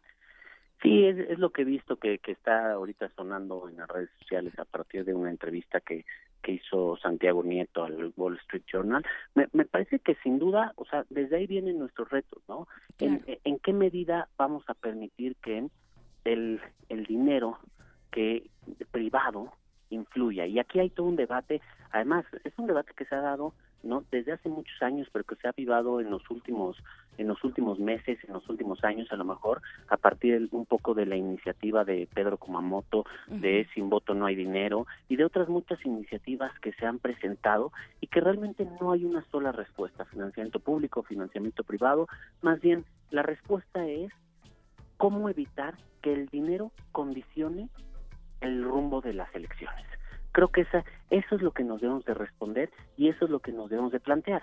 ¿Por qué? Porque tanto el dinero, si a los partidos se les da mucho dinero, pues es un gasto excesivo para el Estado. Si se usan recursos públicos, pues sin duda es un sinsentido los recursos públicos. O sea, el dinero del Estado no debe estar encaminado a influir los resultados de la elección. Pero también si se permite el, el dinero privado, corremos este riesgo de que los grandes capitales sean los que tengan más posibilidades de ah, generar una injerencia en las elecciones. Entonces, yo aporto a tu campaña, pero después me estás devolviendo los favores a partir de eso. ¿Por qué? Porque al final las empresas, las empresas todas buscan hacer negocio. Nadie va, va a donar. Esto, por ejemplo, es interesante respecto a los independientes. Dice, los independientes ahorita que consiguieron apoyos ciudadanos no recibieron un solo peso del Estado, no recibieron nada de dinero público. Ellos tuvieron que salir a buscar ese dinero o aportar ese dinero. Y finalmente, en ese sentido, también, por ejemplo, lo que planteó Margarita Zavala Exacto. hace, hace unos días de ella renunciar al dinero que recibiría de, del, del INE por concepto de financiamiento público, el cual es aproximadamente de, le tocarían como 4 o 5 millones de pesos, pues también representa, bueno, nosotros no tenemos una cultura así abierta de donación a las campañas, va a ser interesante saber de dónde va a recibir el dinero, cómo lo va a recibir y conocer exactamente la lista de aportantes. Eso es una cuestión de transparencia. Por supuesto. Profesor, eh, pues es un tema que sin duda seguiremos eh, pues observando y viendo cómo se mueve, pero también hay otro con el que quisiera que usted cerrara esta comunicación, que es este pues el, el Tribunal Electoral ya dio luz verde para que se realicen los debates en este periodo de intercampaña. Es hay, hay un debate importante respecto a los debates. ¿Qué decir? ¿Qué, qué puede aportar usted al respecto de esta Mira, polarización? Claro, aquí nada más decirte, Berenice, es, a ver, estamos ahorita en un periodo que se le llama intercampañas, es decir, las precampañas ya concluyeron, las precampañas son el tiempo en el que quienes buscan ser postulados por un partido político, este, buscan justamente que ese partido político los postule, eso ya acabó, esa etapa ya acabó, pero no han empezado las campañas, la etapa en la que los candidatos van a buscar abiertamente el voto de la ciudadanía. Entonces, están en una etapa difícil ahorita porque no están ni en una ni en otra. Y la ley tampoco dice qué se puede o qué no se puede hacer en esta campaña. Entonces, aquí es donde se preguntan, ¿los candidatos pueden seguir haciendo actos públicos? Pues sí, pero no pueden llamar al voto, pero ya tampoco pueden dirigirse a la militancia. Están en, un, en una zona gris muy complicada. El INE, para buscar dar cierta claridad y a partir de una consulta que le hicieron dos partidos políticos, lo que dijo es, a ver, los, no pueden incurrir en actos anticipados de campaña, no pueden llamar al voto, pero tampoco pueden ir a los medios de comunicación más de dos candidatos. No pueden hacer debate. El, el tribunal, al analizar esto, porque desde luego fue impugnado por el tribunal esta respuesta a la consulta que hizo el INE, lo que resolvió es, no, a ver, la ley no prohíbe que vayan a los medios de comunicación, no prohíbe que hagan debates, y debates aquí mo- vo- voy a aclararlo, no son como los debates presidenciales que está organizando el INE. Debate se refiere a mesas redondas, mesas de análisis, mesas de intercambio de, de- de opiniones en, en un medio de comunicación. Y lo que dijo el tribunal es, sí se pueden hacer, sí se pueden hacer, siempre y cuando no se llame expresamente al voto, porque entonces estaría incurriendo en actos anticipados de campaña. Entonces, de esta manera, los debates sí se pueden hacer. Debates ante medios de comunicación, debates en universidades, debates en eventos académicos, y eso es lo que hay. Y la verdad es que es extraño que, que nos cuestionemos tanto el tema de los debates. Las elecciones, la política, es, es debate. O sea, esa es la esencia, intercambiar ideas, opiniones, contrastar propuestas, esa debe ser la esencia de las elecciones. Y si nosotros nos lo planteamos de esta forma, nos los planteamos como nos parece extraño, pues entonces estamos yendo un poco de la esencia, del intercambio sano que debe de haber, de el- la confrontación que debe de haber entre la posición de un candidato de otro y entre ellos mismos que se confronten. Creo que creo que esta debe ser la esencia y creo que en ese sentido también ah, es el tema en los debates que se aviva un poco. Definitivamente, profesor. Y ahí de pronto eh, este periodo de intercampaña a muchos nos sonó como meter el freno de mano, pero pues bueno, eh, efectivamente yo comparto y coincido también este comentario que usted nos comparte eh, de, pues esa es la esencia de la política, el debate, la polarización. Ojalá subieran el debate, el nivel de debate de los candidatos y que no se quedaran en la descalificación que de pronto pues se, da y es normal y natural. Ojalá vengan las propuestas. Eh, por el momento, profesor Arturo Espinosa Silis, muchas gracias por esta comunicación. Pronto estaremos eh, de nuevo para estos micrófonos del modernísimo. Claro que sí, muchas gracias Berenice y saludos a todos tus radioescuchas. Muchas gracias. Los invitamos ahí a sumarse también, a, asomarse a Estrategia Electoral en Twitter y en su eh, sitio electrónico también, para que puedan pues enterarse un poquito más de lo que se, está trabajando en ese observatorio electoral. Por el momento vamos con un corte musical. Esto es de Chicano Batman, una banda con base en Los Ángeles, California, integrada por hijos de migrantes. Eh, de hecho, la madre del vocalista es de Jalisco, su padre es de Cartagena, Colombia, por ejemplo. Eh, y este fin de semana se estarán presentando en el Festival Vive Latino. Eh, muchas de sus canciones tienen un tono político, sobre todo en defensa de las minorías, eh, en especial de los migrantes indocumentados. Así es que vamos a escuchar esto que es Freedom is Free, el chicano Batman, Batman sonando aquí en el modernísimo. El modernísimo.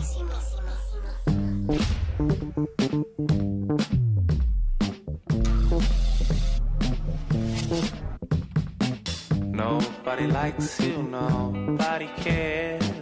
Nobody wants you, nobody cares. To extend a greeting, a connecting lands. Life is just a jaded game to them. They will give it a chance.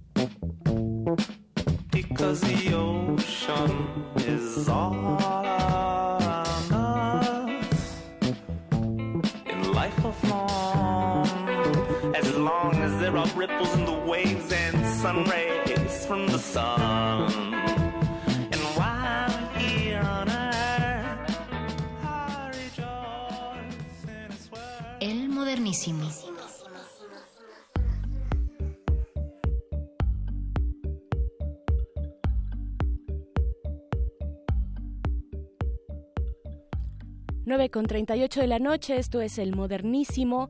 Eh, la semana pasada, en el marco del Día Internacional de las Mujeres, se llevó a cabo el primer encuentro internacional político, artístico, deportivo y cultural Mujeres que Luchan, un encuentro convocado por las mujeres zapatistas que se llevó a cabo en el Caracol Morelia, allá en Chiapas. Estuvimos hablando de él y de su relevancia, es el primero en su tipo, y para pues saber esta crónica de lo que ocurrió allá eh, con las compañeras activistas feministas, está Lulú Barrera de Luchadoras aquí en eh, a través de la línea, pues para darnos sus observaciones, sus comentarios. Lulú, bienvenida, ¿cómo estás?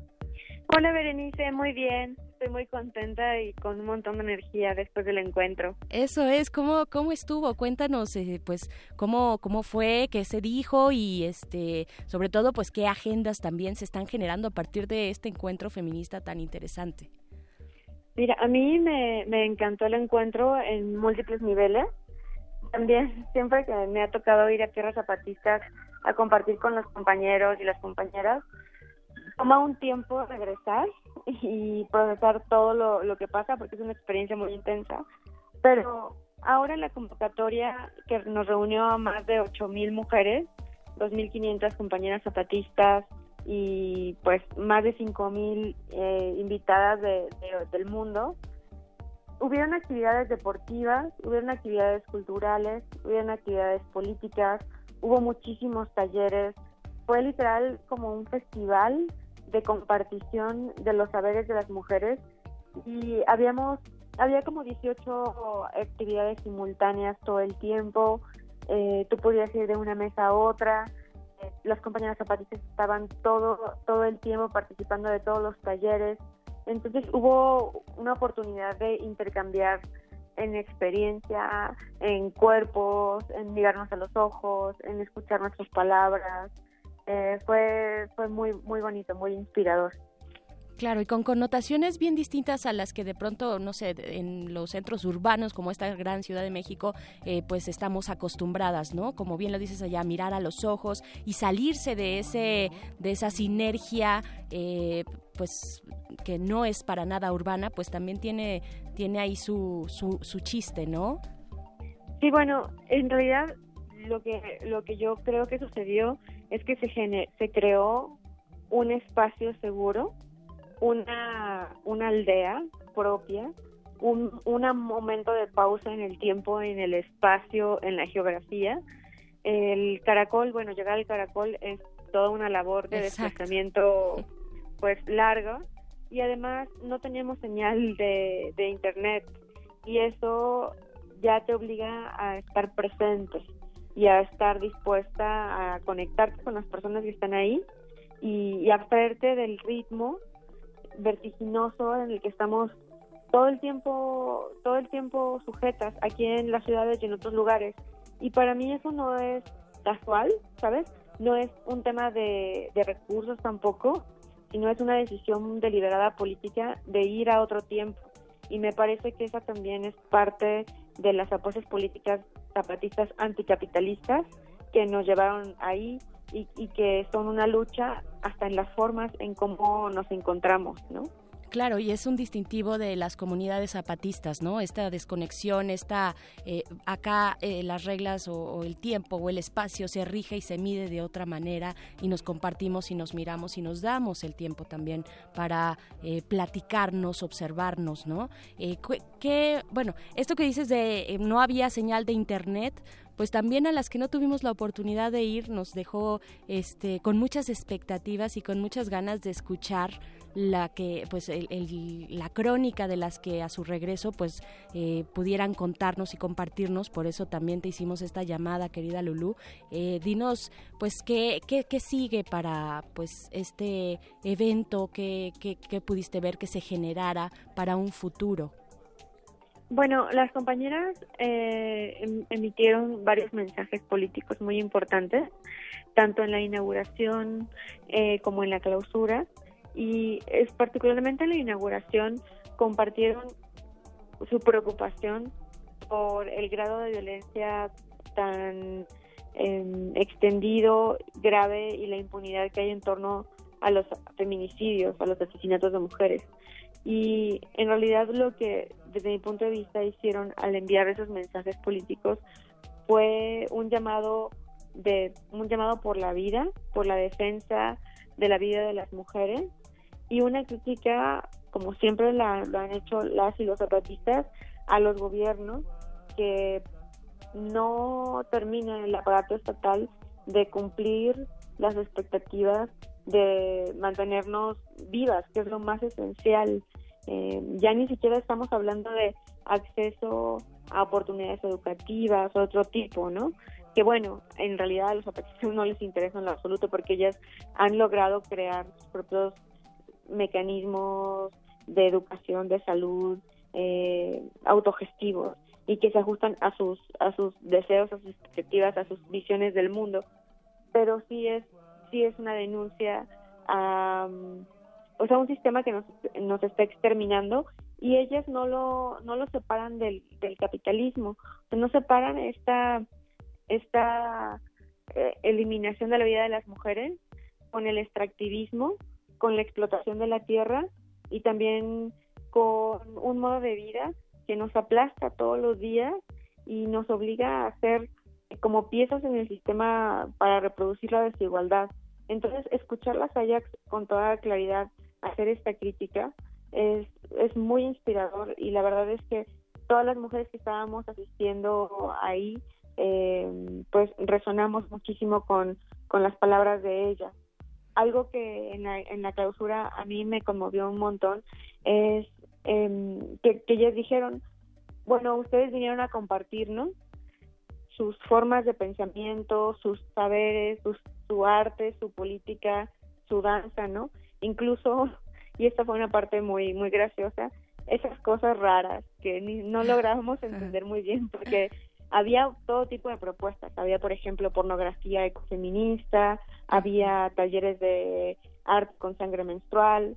Había realmente una gran diversidad de, propuestas y todo el tiempo las zapatistas estuvieron escuchando, escuchando, observando, intercambiando, recibiendo, ¿sabes? Y al final dijeron, eh, aunque no estemos de acuerdo con todas ustedes, aunque muchas de ustedes todavía no estén criticando al capitalismo, lo importante fue escucharnos y estar aquí juntas. Y eso finalmente también es un mensaje muy poderoso porque a veces entre los mismos, entre los feminismos, nos dividimos más que buscar aliarnos y escucharnos. Entonces fue una lección muy importante y el llamado que ellas hicieron y que es el, el mensaje que está principalmente, bueno, en todos los medios que están cubriendo lo que sucedió, es a mantenernos vivas, ¿no? Es un llamado hacia lo más esencial, hacia mantenernos vivas y, y, que, y que no nos maten, ¿no?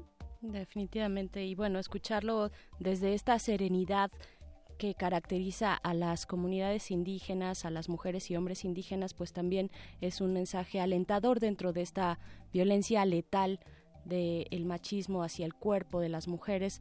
Lulú Barrera, muchísimas gracias por esta crónica, por compartirnos tu experiencia. Eh, ojalá que, y yo creo que así será, que se seguirán replicando estos encuentros y sobre todo llevando este mensaje, ¿no? Este mensaje de unidad que es bien importante eh, que señalas tú dentro de los feminismos. Muchísimas gracias, Lulú. Gracias a ti, solo rápidamente invitarles a seguir luchadoras.mx. Vamos a estar publicando videos, entrevistas directas con las compañeras para que puedan conocer un poquito más a profundidad de lo que pasó por allá en estos días. Buenísimo, Lulu, qué bueno. Eh, yo creo que muchas compañeras llevaban esa consigna también. Si bien no había Sí. señal de internet, pues muchas recogieron seguramente mucho Sí. material importante para compartir y estaremos aquí dándole seguimiento, Lulu. Así es que está la invitación para asomarse a luchadoras y este, pues estos contenidos se, eh, respecto a este encuentro internacional de mujeres que luchan. Muchas gracias, Lulu. Un abrazo muy fuerte. Igualmente, un abrazo, chao. Chao. Pues nos vamos, nos vamos con algo de música. Esto es de la rapera eh, zapoteca Mare Advertencia Lírica. Vamos a escuchar Incómoda, un manifiesto feminista aquí en el Modernísimo. El modernísimo.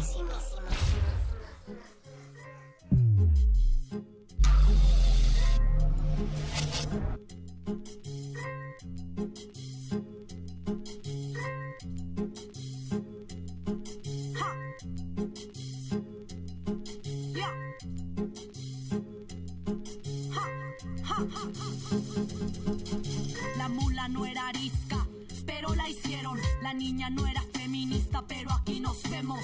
Compas creemos, machitos no sabemos, porque es normal que los lobos vistan piel de cordero. Y es que hay que ver quién critica bajo qué normas, si soy yo la que está mal o eres tú quien se conforma. Si no quieres saber nada de mí por mi pensar, si es más fácil desde tu privilegio juzgar mi andar. ¿Y qué más da? Una asesinada más. Si seguro mi protesta es para quitarte tu lugar. Qué irracional. Exigir que las minorías tengamos respeto igual. Suena increíble pensar que somos personas, siendo la mitad del mundo en minoría nos transforman. Si la violencia está normal bajo sus normas, no queremos sus derechos, exigimos los de nosotras. No te equivoques, no soy un caso aislado, no es exageración ni una mentira lo que te hablo. Solo te cuento las verdades incómodas de una sociedad que con nosotras es hipócrita. No te equivoques, no soy un caso aislado, no es exageración ni una mentira lo que te hablo. Solo te cuento las verdades incómodas de una sociedad que con nosotras es hipócrita. Una aparente libertad donde limitan mi existencia, donde no importa cuánta conciencia tengas. Si en el diario andar no eres capaz de darte cuenta que no todo aquel que se diga libre pues que lo sea. Hay quien se acata y quien sale de las reglas. Y parece que desobediente soy de este sistema. No es que yo lo prefiera, quisiera hacer lo que esperan. Pero el sexismo hace tiempo no me educa. Ups, qué pena. Porque cuando todo el mundo espera que calles, se quejarán de tu voz, no importa que tan bajo hables. Así que a grito reclamo mi existencia, te contaré nuestra historia, no verdades a medias. Dejé las treguas y me tragué unos tragos de dignidad y empoderamiento y ahora hago estragos. Contra el machismo, contra ese patriarcado. Mujeres de la reventando. No te La página es verificado.mx, la página es verificado.mx, en donde lo que queremos ofrecerle a los lectores es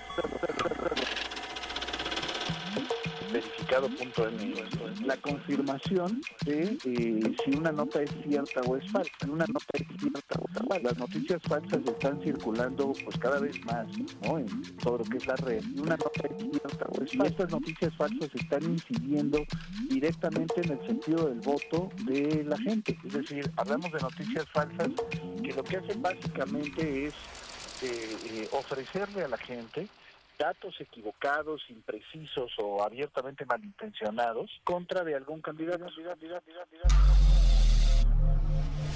El modernísimo.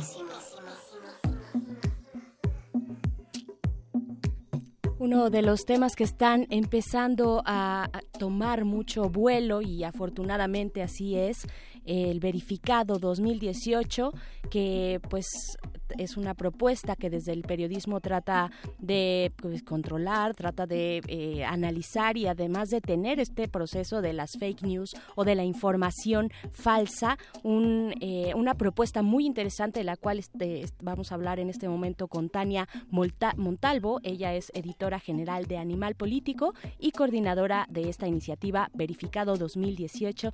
Tania, buenas noches, muchas gracias por aceptarnos esta llamada. Hola, ¿qué tal? Buenas noches. Gracias, eh, Tania. Pues primero preguntarte, eh, pues de qué se trata, quiénes están colaborando en esta iniciativa y por qué es importante que salga, sobre todo en este momento de proceso electoral. Verificado 2018 es un proyecto colaborativo en donde participan más de 60 medios, organizaciones civiles y también se han sumado universidades, en donde pues el objetivo es que estemos cazando eh, fake news, información falsa, estas noticias prefabricadas que tienen el objetivo de engañar, que mienten o que simplemente pues tienen eh, datos, información errónea que confunden a los lectores, ¿no? Eh, surge pues con la necesidad de en este proceso electoral 2018 en México, que es el más grande en la historia del país, donde se van a elegir 3.400 cargos, pues hacer un esfuerzo colaborativo en donde todas las organizaciones y medios que estamos participando pues tenemos interés en llevar a nuestros lectores información confiable, información veraz, información confirmada, verificada y trabajar juntos pues para frenar esta desinformación y noticias falsas que circulan en, en la red o en distintos medios. Claro que también es una defensa, ya de paso decirlo, es una defensa a nuestro derecho a la información, ¿no? Eh, preguntarte, pues, bueno, ¿cómo, cómo parece una tarea titánica? Eh, ¿Cómo se va a dar este proceso de verificación? ¿Cómo lo están planeando y proyectando? Sí, es una tarea titánica, este, por eso también como la importancia de que seamos tantos trabajando detrás de Verificado 2018 este conglomerado, pues hemos recibido juntos, ya empezamos a trabajar, hemos recibido una capacitación en donde pues hablamos de cómo, cómo se buscan, cómo se cazan estas noticias falsas en la red cuando ya son virales o antes de que se viralicen y pues qué pasos vamos a seguir para verificar, pues son digamos pasos elementales del periodismo, ¿no? Hablar con los personajes involucrados, reportearlos, eh, cuestionarles sobre eh, si dijeron una cosa o la otra, acudir siempre a las versiones originales, si hay un video de un discurso, buscar las imágenes en, en, en redes, en, en, internet, usando el buscador de Google para saber si se trata de imágenes falsas que ya aparecieron en la red hace hace cuatro o cinco años o si es la primera vez que aparecen en la red. Digamos que ahorita ya existen una serie de herramientas digitales que permiten fácilmente saber si un video está editado o no, si una imagen corresponde al día o al evento en el que se supone que corresponde o es ya viejo, una imagen que ya surgió en la red hace, hace varios años y que en realidad pertenece a otro sitio. Y pues te digo, haciendo periodismo, ¿no? Hablando con los involucrados y confirmando información. Claro, porque, bueno, decías las bases del periodismo, porque las noticias falsas o fake news no son un fenómeno nuevo, ¿no? Lo que sí es nuevo es el entorno digital en que, que las puede potenciar eh, y en ese sentido también preguntarte, pues, ¿cuáles son las consecuencias que se han visto de este fenómeno ya en la actualidad, pues, ¿no? Este, y en entornos políticos también. Sí, pues ahorita lo que lo que vemos es que pues es muy fácil que estas informa esta información falsa se difunda y que pues llegue a muchísima gente, ¿no? Las consecuencias, pues no está del todo probado, digamos que todavía no hay no hay evidencia 100% científica de que las noticias falsas influyeron o no, por ejemplo, en el proceso electoral de Donald Trump. Sin embargo, sí existen algunos estudios que, que muestran que sí polarizaron a la sociedad estadounidense porque el número de electores que tuvieron acceso a información falsa pues fue fue altísimo.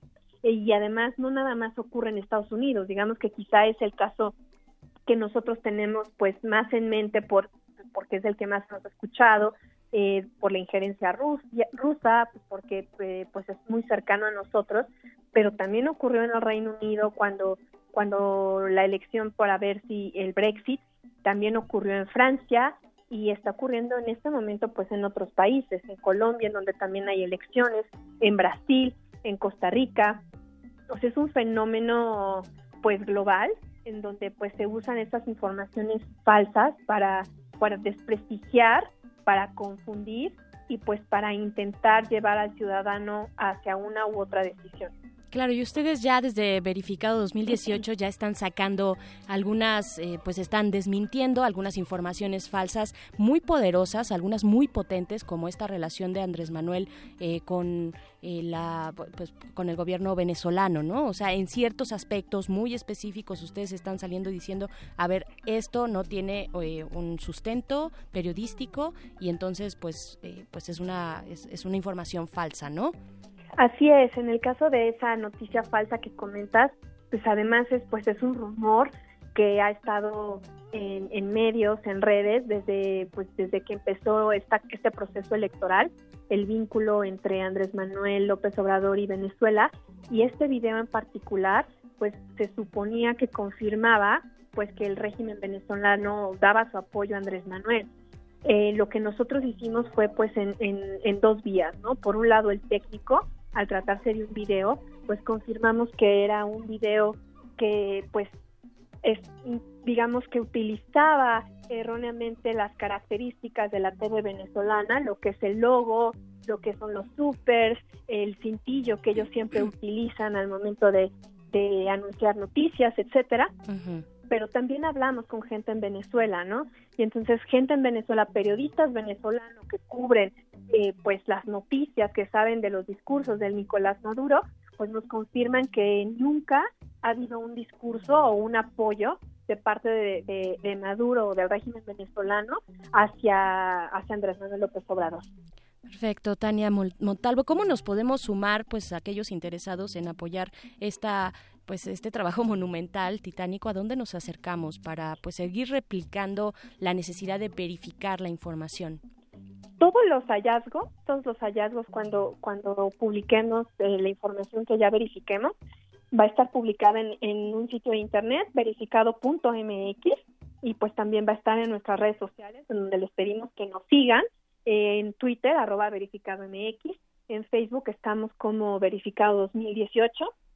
Aquí ustedes van a poder ver todo lo que vayamos verificando, pero también así estamos aceptando cada vez que algún, que algún ciudadano, que algún lector vea información sospechosa, les estamos pidiendo que nos la manden, que utilicen también el hashtag quiero que verifiquen y nosotros estamos revisando la información que nos están mandando pues justamente para, para, para poder resolver las dudas del sector.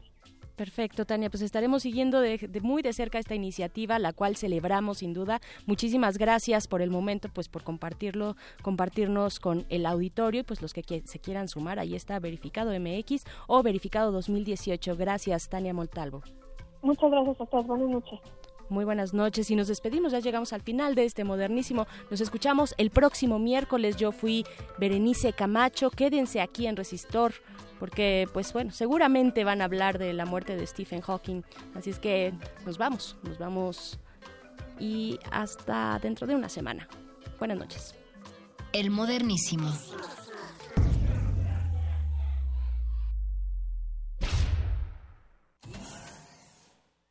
Última página del fanzine. Pero mientras el futuro esté desigualmente repartido, buscaremos llegar a él. El modernísimo.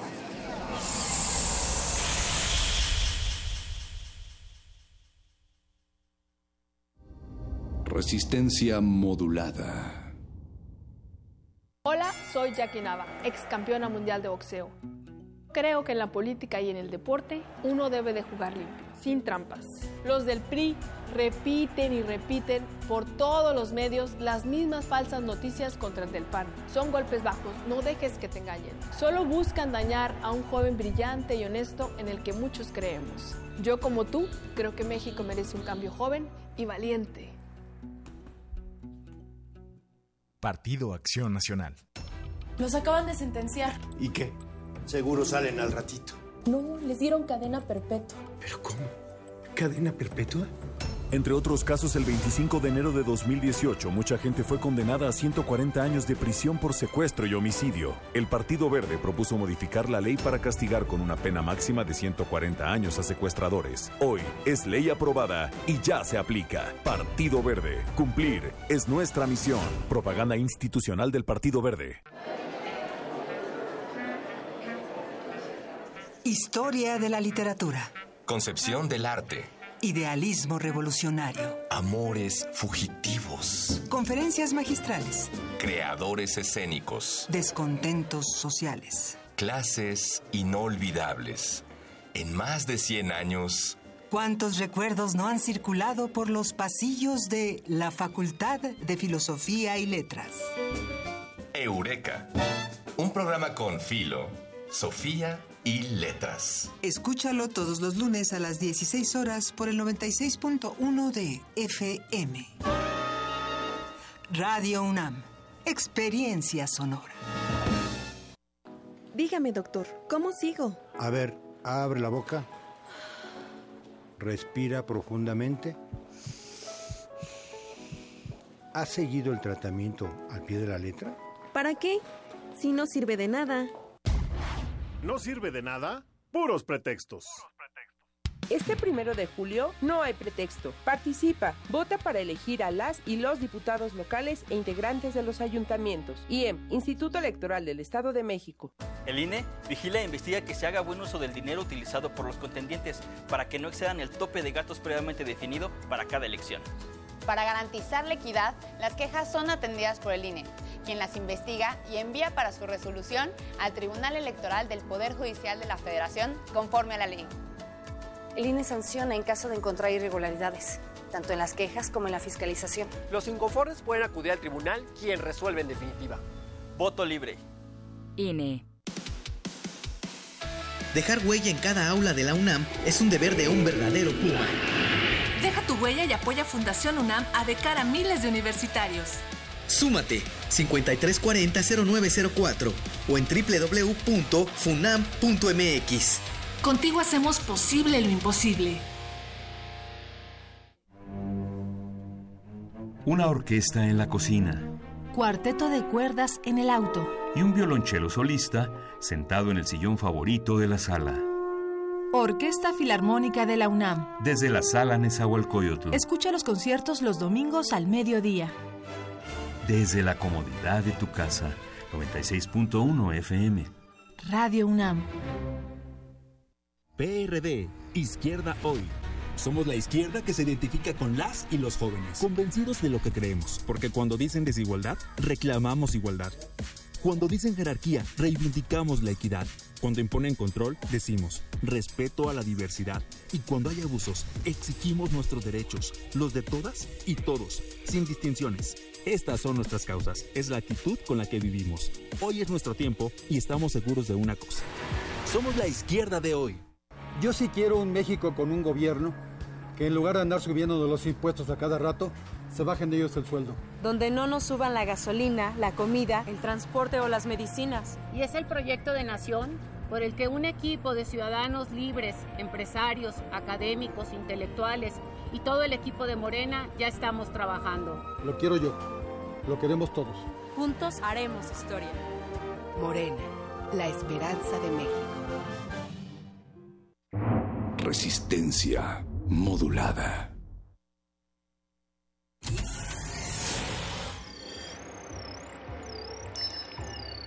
Bienvenida, nueva entidad orgánica. Relaja tus oídos mientras procedemos a analizar tu sistema. Estás a punto de integrarte a una red que conecta al sonido con el conocimiento. Acceso permitido. Por favor, respira, relájate y prepárate para la abducción. Resistor. Esto es una señal.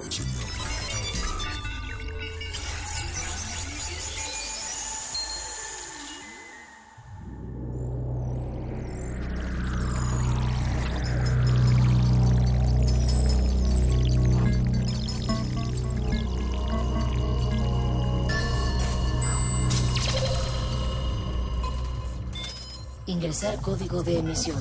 1, 4, 0, 3, 2, 0, 1, 8, R, 1, 6, 1. Acceso permitido. Inicia secuencia sobre YouTubers. Un blog es una bitácora a través de una plataforma web que tiene la función de ser diario personal del mismo autor y con contenido de su propio interés. Este tipo de formato ha evolucionado desde su comienzo digital en la década de los 90. Además de existir en modo escrito, también lo vemos con otros elementos multimedia, como el video, creando así un nuevo modo de publicación en línea en sitios web como YouTube. YouTube es uno de los sitios más visitados en Internet con servicio de alojamiento de videos y es un gran medio de comunicación de masas que fue fundado en 2005. De esta forma, los YouTubers aprovechan estas plataformas para exponer videos que expresan sus opiniones, atrayendo millones de espectadores y convirtiéndose en líderes de opinión. ¿Desea repetir esta información? ALB elegido no. Comenzamos. Resistor. Esto es una señal. Resistor.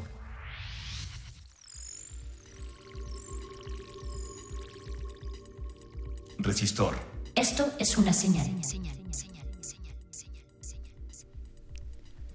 Muy buenas noches, distinguidos radioescuchas de esta noble estación Radio UNAM y seguidores de esta resistencia modulada que inicia, bueno, que sucede de lunes a viernes desde las 8 de la noche. Sean ustedes bienvenidos a una emisión más de su sección de ciencia y tecnología favorita, Resistor. Pero esta sección de ciencia y tecnología no sería su favorita si no estuviese conducida en parte por Eloísa Gómez. Hola Eloísa.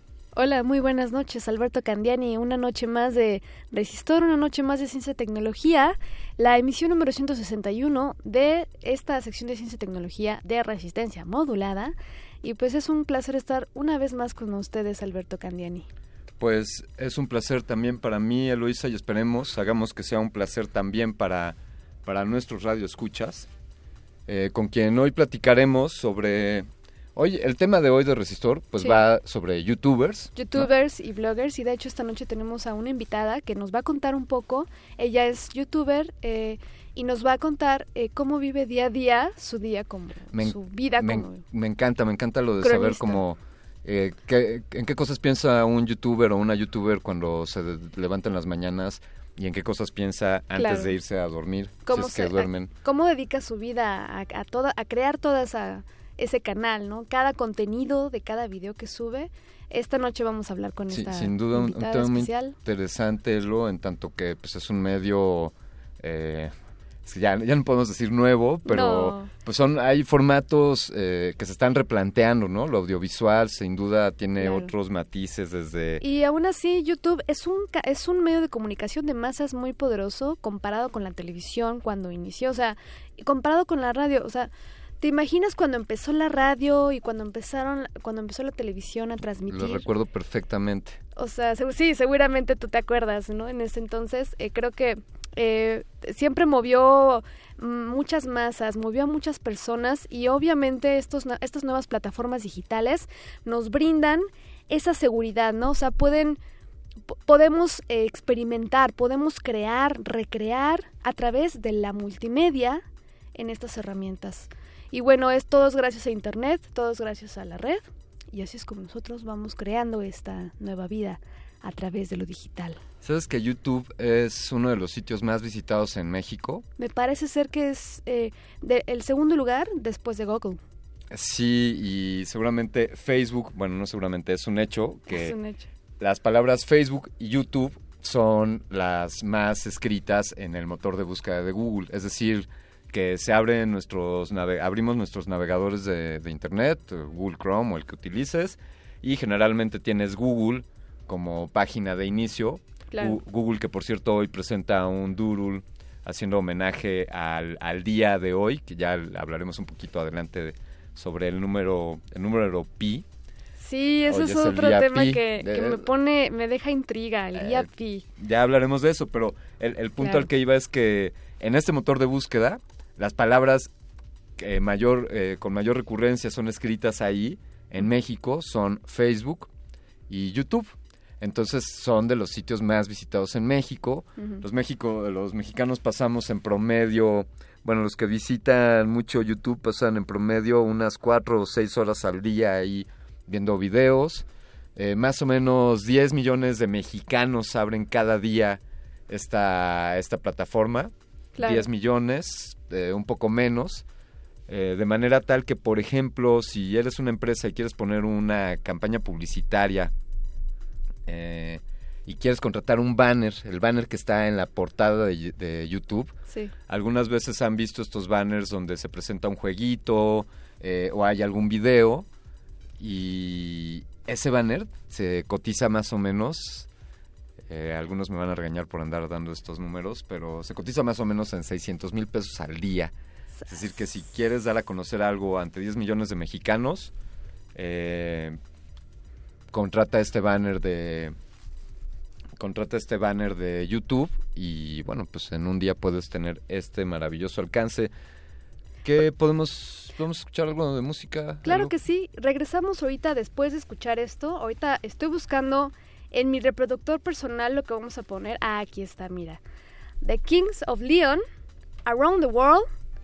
Esto es del 2016. Regresamos con Resistor para ver más de YouTubers.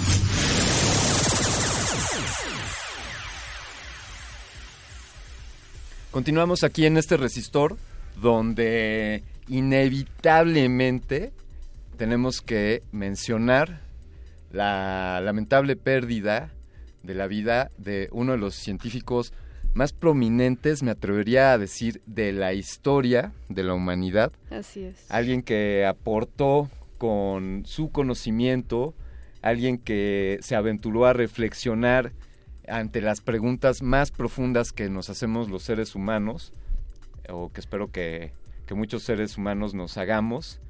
Alguien que ah, dio grandes aportes en el conocimiento y el entendimiento respecto a los hoyos negros. Alguien que tuvo la premisa de buscar cómo acercar la ciencia a, pues a las masas, ¿no? Eh, con sus primeras obras le, le hablaban algunos de que iba a ser muy difícil que, que el público en general entendiera esas obras y él buscó cómo darle tratamiento a sus textos para hacerlo asequible a la mayoría de los mortales. Estamos hablando, desde luego, del recientemente acaecido eh, doctor Stephen Hawking, quien falleció eh, el día de el día de hoy, quiero decir, el 14 de marzo, ya que esto sucedió hace unas horas en Gran Bretaña, en Cambridge.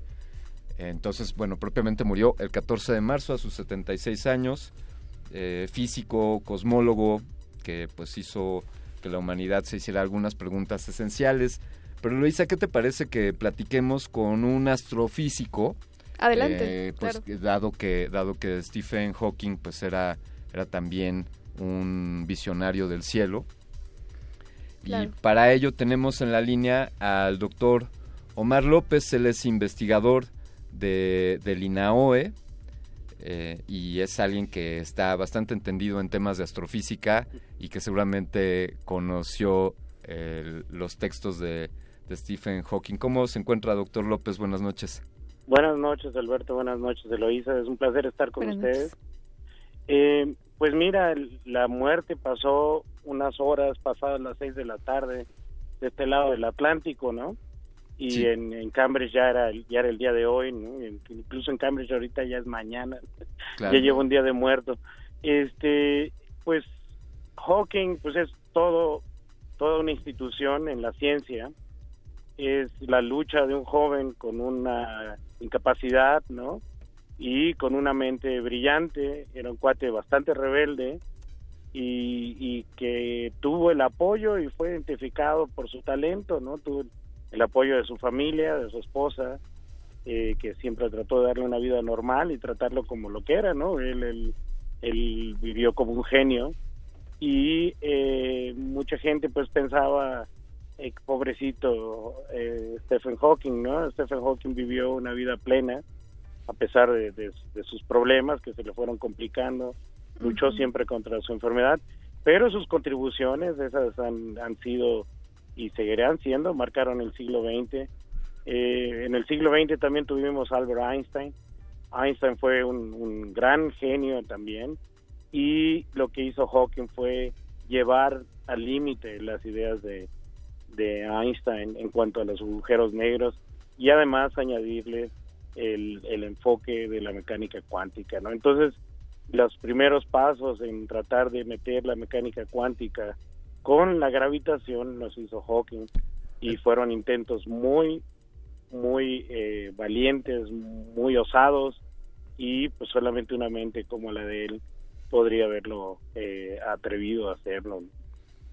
Eh, me, me, gusta esto de un rebelde desde el inicio un rebelde, un, rebelde incluso cuando le diagnosticaron esta, este extraño tipo de esclerosis, donde le, le preveían dos años de vida y él decidió vivir 54 años más.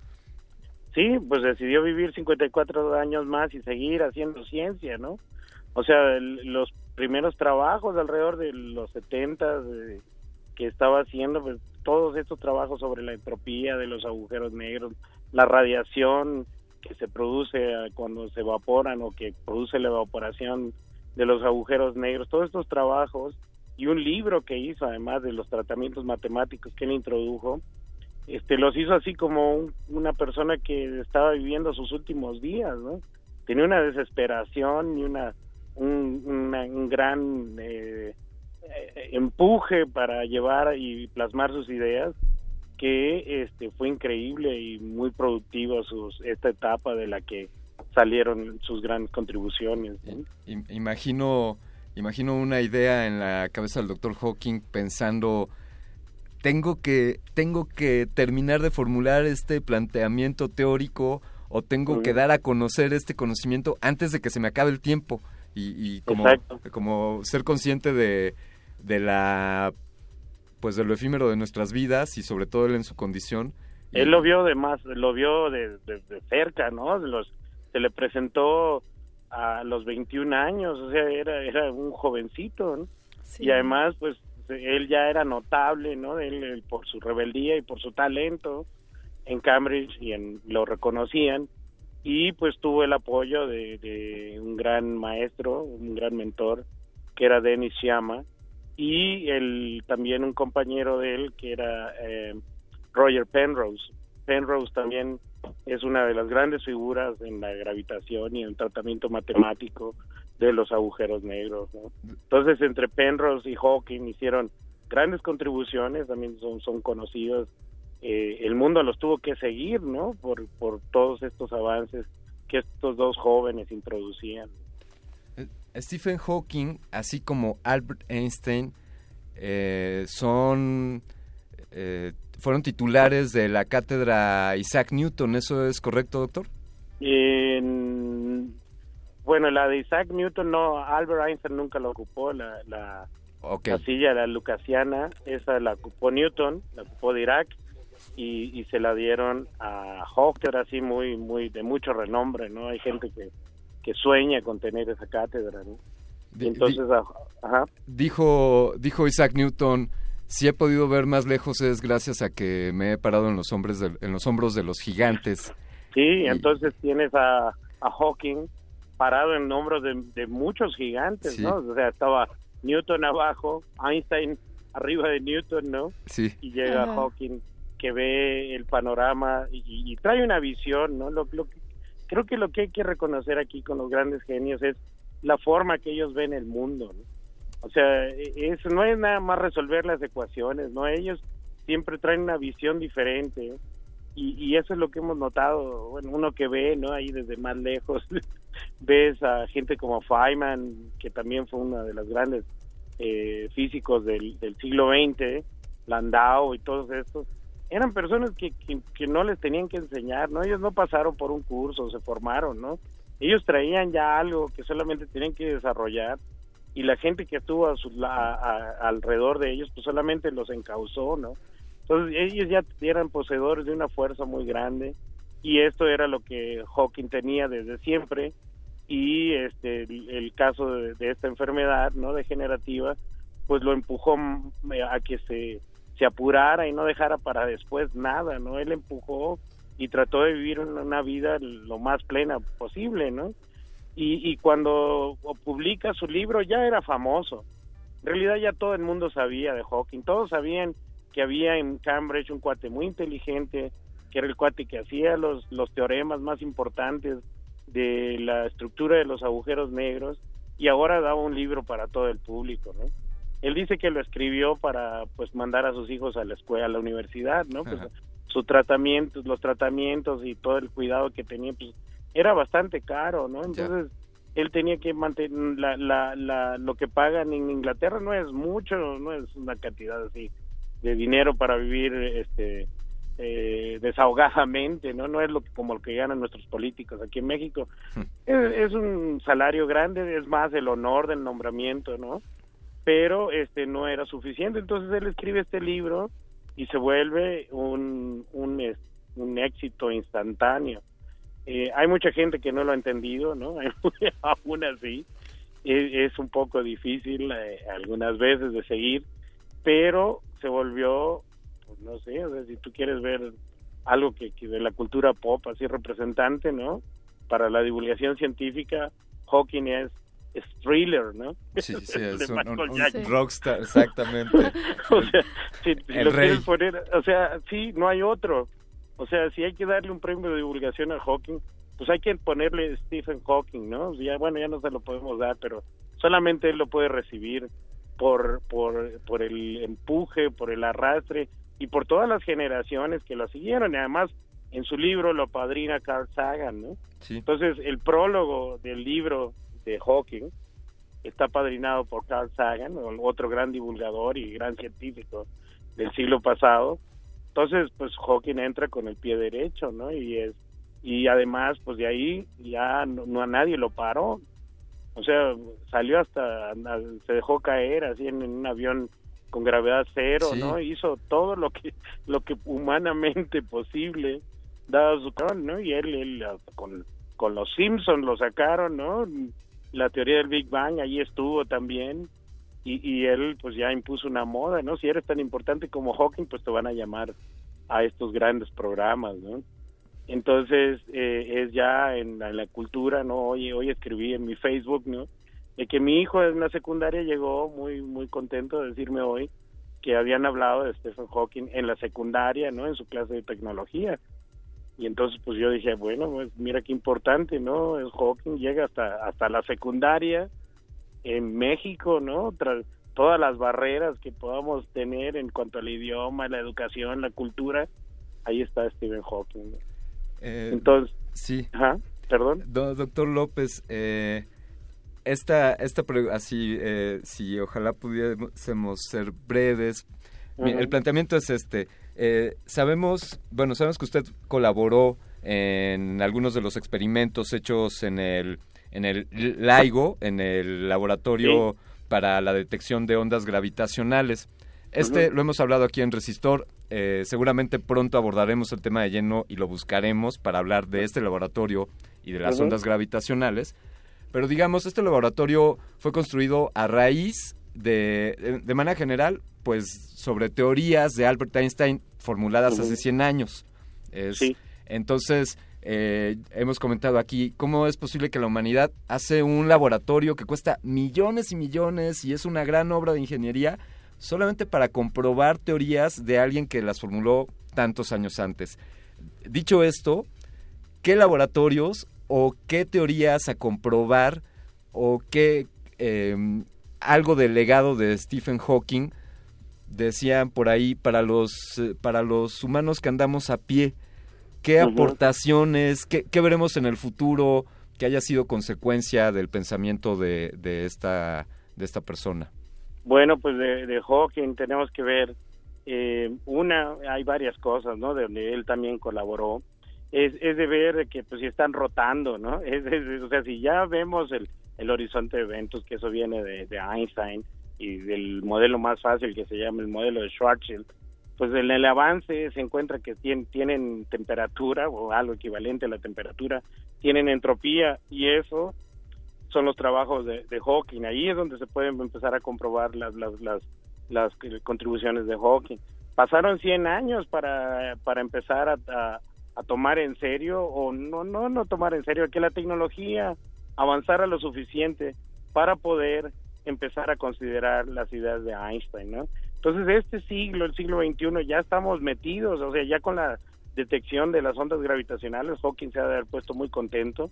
Lo que quiere decir es que ya estamos a punto de empezar a explorar a los agujeros negros con más detalle, cosa que nos ha faltado y, apenas nos vamos eh, acercando a ver exactamente dónde está esta frontera que llamamos el horizonte de eventos, que para nuestra galaxia que tiene un agujero negro de 5 millones de veces la masa del Sol, el, esta frontera es apenas del tamaño de la órbita de Mercurio, ¿no? Entonces imagínate tratar de ver esto, pues la tecnología y en este siglo ya este, vamos a empezar a estar más serios en cuanto a la relatividad general y a tomar más en serio también las contribuciones de Hawking, o sea, ya no nos van a parecer tan distantes. Entonces, este, esta es una gran época para estar explorando el universo. Pues ahí está, ahí está un, un explorador del cosmos sin haberse movido de su silla, alguien que nos hizo viajar hasta el origen del universo. Eh, doctor López, le agradecemos mucho que nos haya tomado la llamada y que nos haya platicado un poco sobre, sobre este personaje tan distinguido. Pues sí, descansa en paz, ¿no? Y, este, y empieza la... Estamos en la nueva época. Muchas gracias. Gracias a usted. Buenas noches. Buenas, Buenas noches.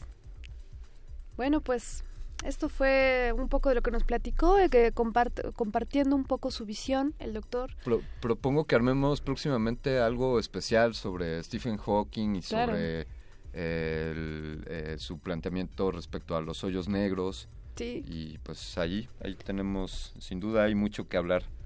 Pues, ¿qué te parece si vamos con esto que tenemos preparado para Resistor? Que esto es un byte.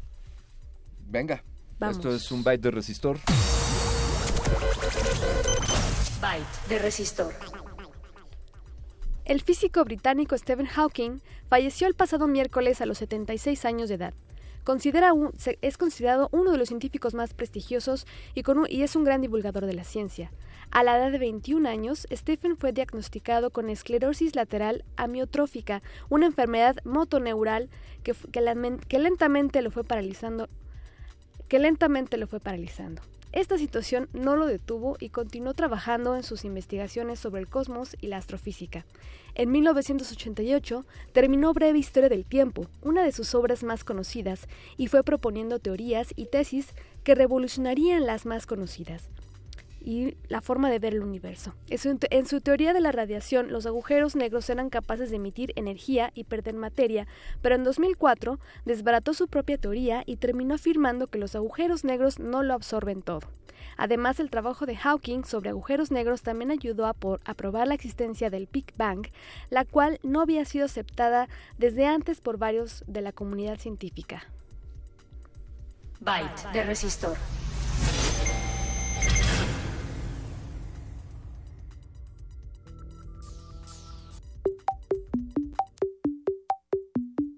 Ajá, ajá, ajá.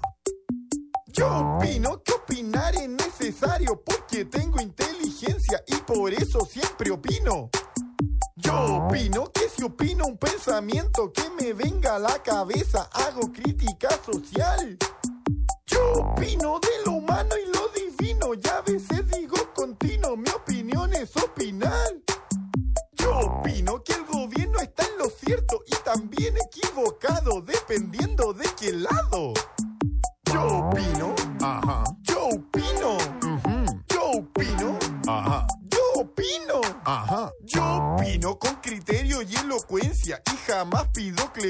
si me acusan de demencia. Yo opino porque leo bien los diarios y los leo diario a diario para seguir opinando. Yo opino sin saber leer ni escribo, nunca sé de lo que opino, pero soy buen opinante. Yo opino con respeto a su persona y mi vida yo daría defendiendo su opinión. Yo opino, yo opino. Yo opino, ajá. Yo opino, ajá. Yo opino, yo opino, ajá. Yo opino.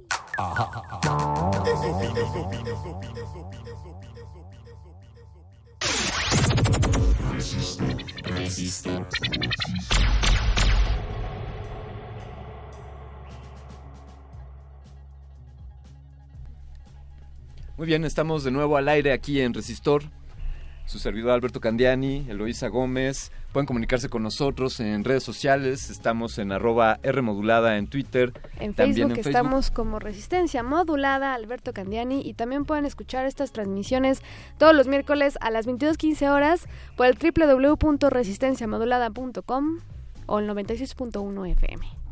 Y vámonos con este tema de los youtubers. Alberto Candiani, justamente te contaba que eh, tenemos una invitada esta noche, ella es blogger eh, a través de su canal de YouTube. Ella es Kateri Gutiérrez y pues bienvenida. Muchas gracias. ¿Cómo están? Muy bien, muy bien. Muy bien. Poco tristes porque se nos haya ido el señor Hawking, pero, pero muy contentos por, por su legado y muy contentos porque estés aquí en la cabina, Kateri. Muchas gracias. Este, pues sí, aquí andamos. Eh, ¿Qué, le diría si mi abuelita, mi abuelita es súper curiosa y entonces Como yo. ella me preguntaría, ¿qué es un youtuber, mijito? ¿Es un youtuber? Ajá. un youtuber yo creo que es un creador mm, o un realizador que trata de compartir su vida o alguna algún sector de su vida eh, por el medio de YouTube, o sea, por, por esa vía, ¿no? Este, hay muchísimas cosas en YouTube muy interesantes, o sea, desde que puedes escuchar a gente que crea como sonidos así, como súper raros en, eh, de la nada, o sea, no, no, me acuerdo cómo se llaman, pero son muy curiosos, hasta puedes ver gente combatiendo y solamente vas a estar viendo eso, que están jugando Play o, Xbox. Que están con videojuegos. Ajá, y tú solamente lo ves. o sea, hay cosas súper, súper interesantes, pero a lo que yo más me enfoco es creo contenido, pero bueno, hago varias cosas, pero más de viajes. O sea, yo soy directora y soy actriz. Eh, justo estábamos platicando hace un momento que soy egresada de la licenciatura en Ciencias de la Comunicación en La Salle y al mismo tiempo yo estaba estudiando la carrera de actuación en Casa Azul. Eh, también he estado con varios maestros como Luis Mandoki, que es un gran director mexicano. Ahorita que los mexicanos le están dando con todo y eso está padrísimo. Perfecto. dando. Este, y pues bueno, yo comencé con este canal de YouTube. Bueno, me pueden encontrar como Kateri12. Eh, mi, mi, nombre es un poquito raro, pero es K-A-T-E-R-Y 12. Y pues lo que yo comencé haciendo eran como covers, pero covers como chistosos. Eso es lo que empecé a hacer. Después, este, yo tenía esta necesidad de contarle al, al mundo como lo que hacía, lo que pasaba en mi mente y todo esto. Entonces me puse como propuesta subir un blog diario, lo cual es muy complicado. Yo, o sea, yo dije, ah, no, es fácil. No, la verdad es que es muy complicado. Por uno, crear la idea. Es como, como una filmas, o sea, como una producción de, de lo que quieras, comerciales, cine, lo que sea tienes que hacer la pre, entonces tu guion, de qué vas a hablar, eh, qué necesitas para crear esto. Luego está la producción que te vas, ok, quiero un skater que está aquí pues haciendo sus cosas y no sé qué, y que después haya una historia y que se vaya con una chica y pues se besan fin, ¿no? O sea, es como una historia pequeña, quiero eso. Ah, pues entonces consigue la locación y consigue el talento y es muy parecido, ¿no? Eh, y después la postproducción que a mí me gusta muchísimo. Creo que gracias a eso me empecé a, a, dedicar un poquito más a YouTube porque me encanta editar, es lo que más disfruto. O sea, me gusta mucho. Es como si fueras. ¿Alguna vez jugaron Sims? Sí. claro. es como si hicieras eso, pero como con tus tomas, ¿sabes? o sea, como con fotografía chida. Así me siento. Entonces, me gusta muchísimo como contar y crear una historia, contar eh, diferentes puntos de vista de diferentes personas, ¿no? Este, después, por azares del destino, yo empecé a, a, hacer muchas cosas de directora digital, me refiero a directora de redes sociales, o sea, yo hacía como pequeños comerciales o detrás de cámaras de comerciales grandes o eh, algunos documentales este, para algunos fotógrafos. O sea, eso tu trabajo, digamos, fuera de fuera de, YouTube. Entonces yo hacía eso y también como actriz, no, pues que salía en videoclips o salía como en alguna serie o algo así. Y entonces yo decía, bueno, pues tengo una cámara, me compré un dron, que es muy hermoso. y este y dije, pues, ¿por qué no? Eh, o sea, yo me grabo haciendo como un detrás de cámaras y empiezo a contarle a la gente lo que hago, ¿no? Entonces, pues, viajaba. Entonces dije, pues, lo voy a, como a darle el camino este del viaje. Entonces trataba yo de eh, me fui también a varios, o sea, fuera del país y también en el interior de la República y es súper interesante porque, o sea, uno viaja normal, ¿no? Pero cuando ya estás pensando en crear una historia, te das cuenta de que una persona, o sea, no sé, conociste a las personas que hacen el pulque, ¿no? Los pulqueros. ¡Wow! Es increíble cómo sacan del. Ay, ¿cómo se llama? El aguamiel. Esas cosas. Entonces tú te adentras y ¿qué es lo que les mueve a estas personas? ¿Por qué lo hacen? ¿Por qué no pues se dedican a hacer otra cosa, ¿por qué no pues tejer o lo que sea, ¿no? Porque no son youtubers. Porque no son youtubers, ¿no? Pero es súper interesante ver cómo, cómo piensan ellos y qué es lo que les mueve. Eso es algo bien padre. Entonces, que he descubierto pues tratando de buscar historias. Em, y bueno, también he hecho como minifilmes, o sea, como Mm, de skaters o cosas así, como de parkour, mucha acción. ¿A ti te gusta mucho también eso del skate? O...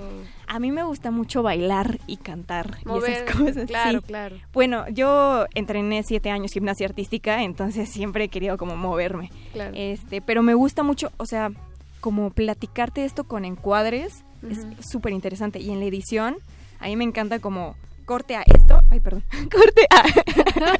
corte, corte, al micrófono. Corte, perdón. corte a esto. Hablo con las manos. No, está bien, está bien, es parte de. ¿no? Este, corte a esto y a esto, y entonces vemos acción, y entonces ya estás aquí. Súper padre. O sea, de hecho, hay una peli que me quedé muy clavada. Estuvo nominada, pero no en película. Se llama Baby Driver y los, la edición está increíble. Así, este tipo de cosas me gustan mucho.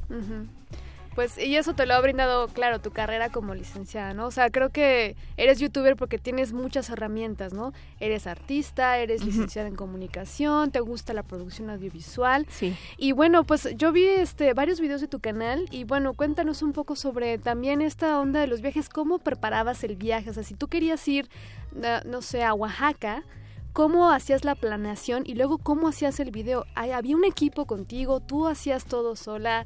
Cuéntanos un poco más cómo fue esa aventura. Ok, pues los viajes que he hecho siempre han sido por trabajo, o sea, o bueno, quizás algunos sí los hice como, ay, quiero ir a Holbox porque tenía muchas ganas, ¿no? Pero eh, casi siempre son por trabajo y lo que, pues, por ejemplo, estuve en una serie de Malasia, o sea, lo van a pasar en Malasia. Y yo era la conductora en inglés y así, y era hablar de México. Entonces yo les pregunté, oigan, ya que vamos a hacer este viaje, ¿puedo yo grabar como mi contenido? Y me dijeron, claro.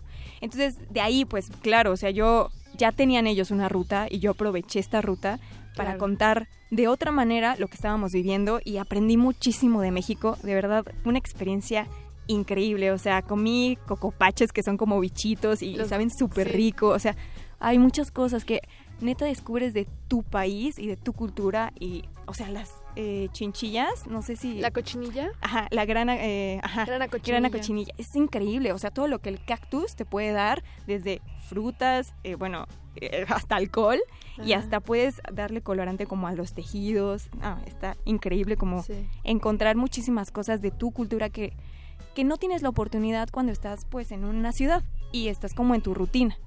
Eso está súper cool. Entonces, pues sí, lo hacía más por, eh, en cuanto al trabajo, lo que, o sea, mi workflow, digamos, es que yo grabo, o sea, trato de tener una historia. Si no tengo historia, grabo lo que hago en mi vida, grabo como, no sé, me fui a, a Nueva York, entonces grabo qué onda y si traigo ganitas de hacer algo, por ejemplo, hay una serie que me gusta muchísimo que se llama How I Met Your Mother.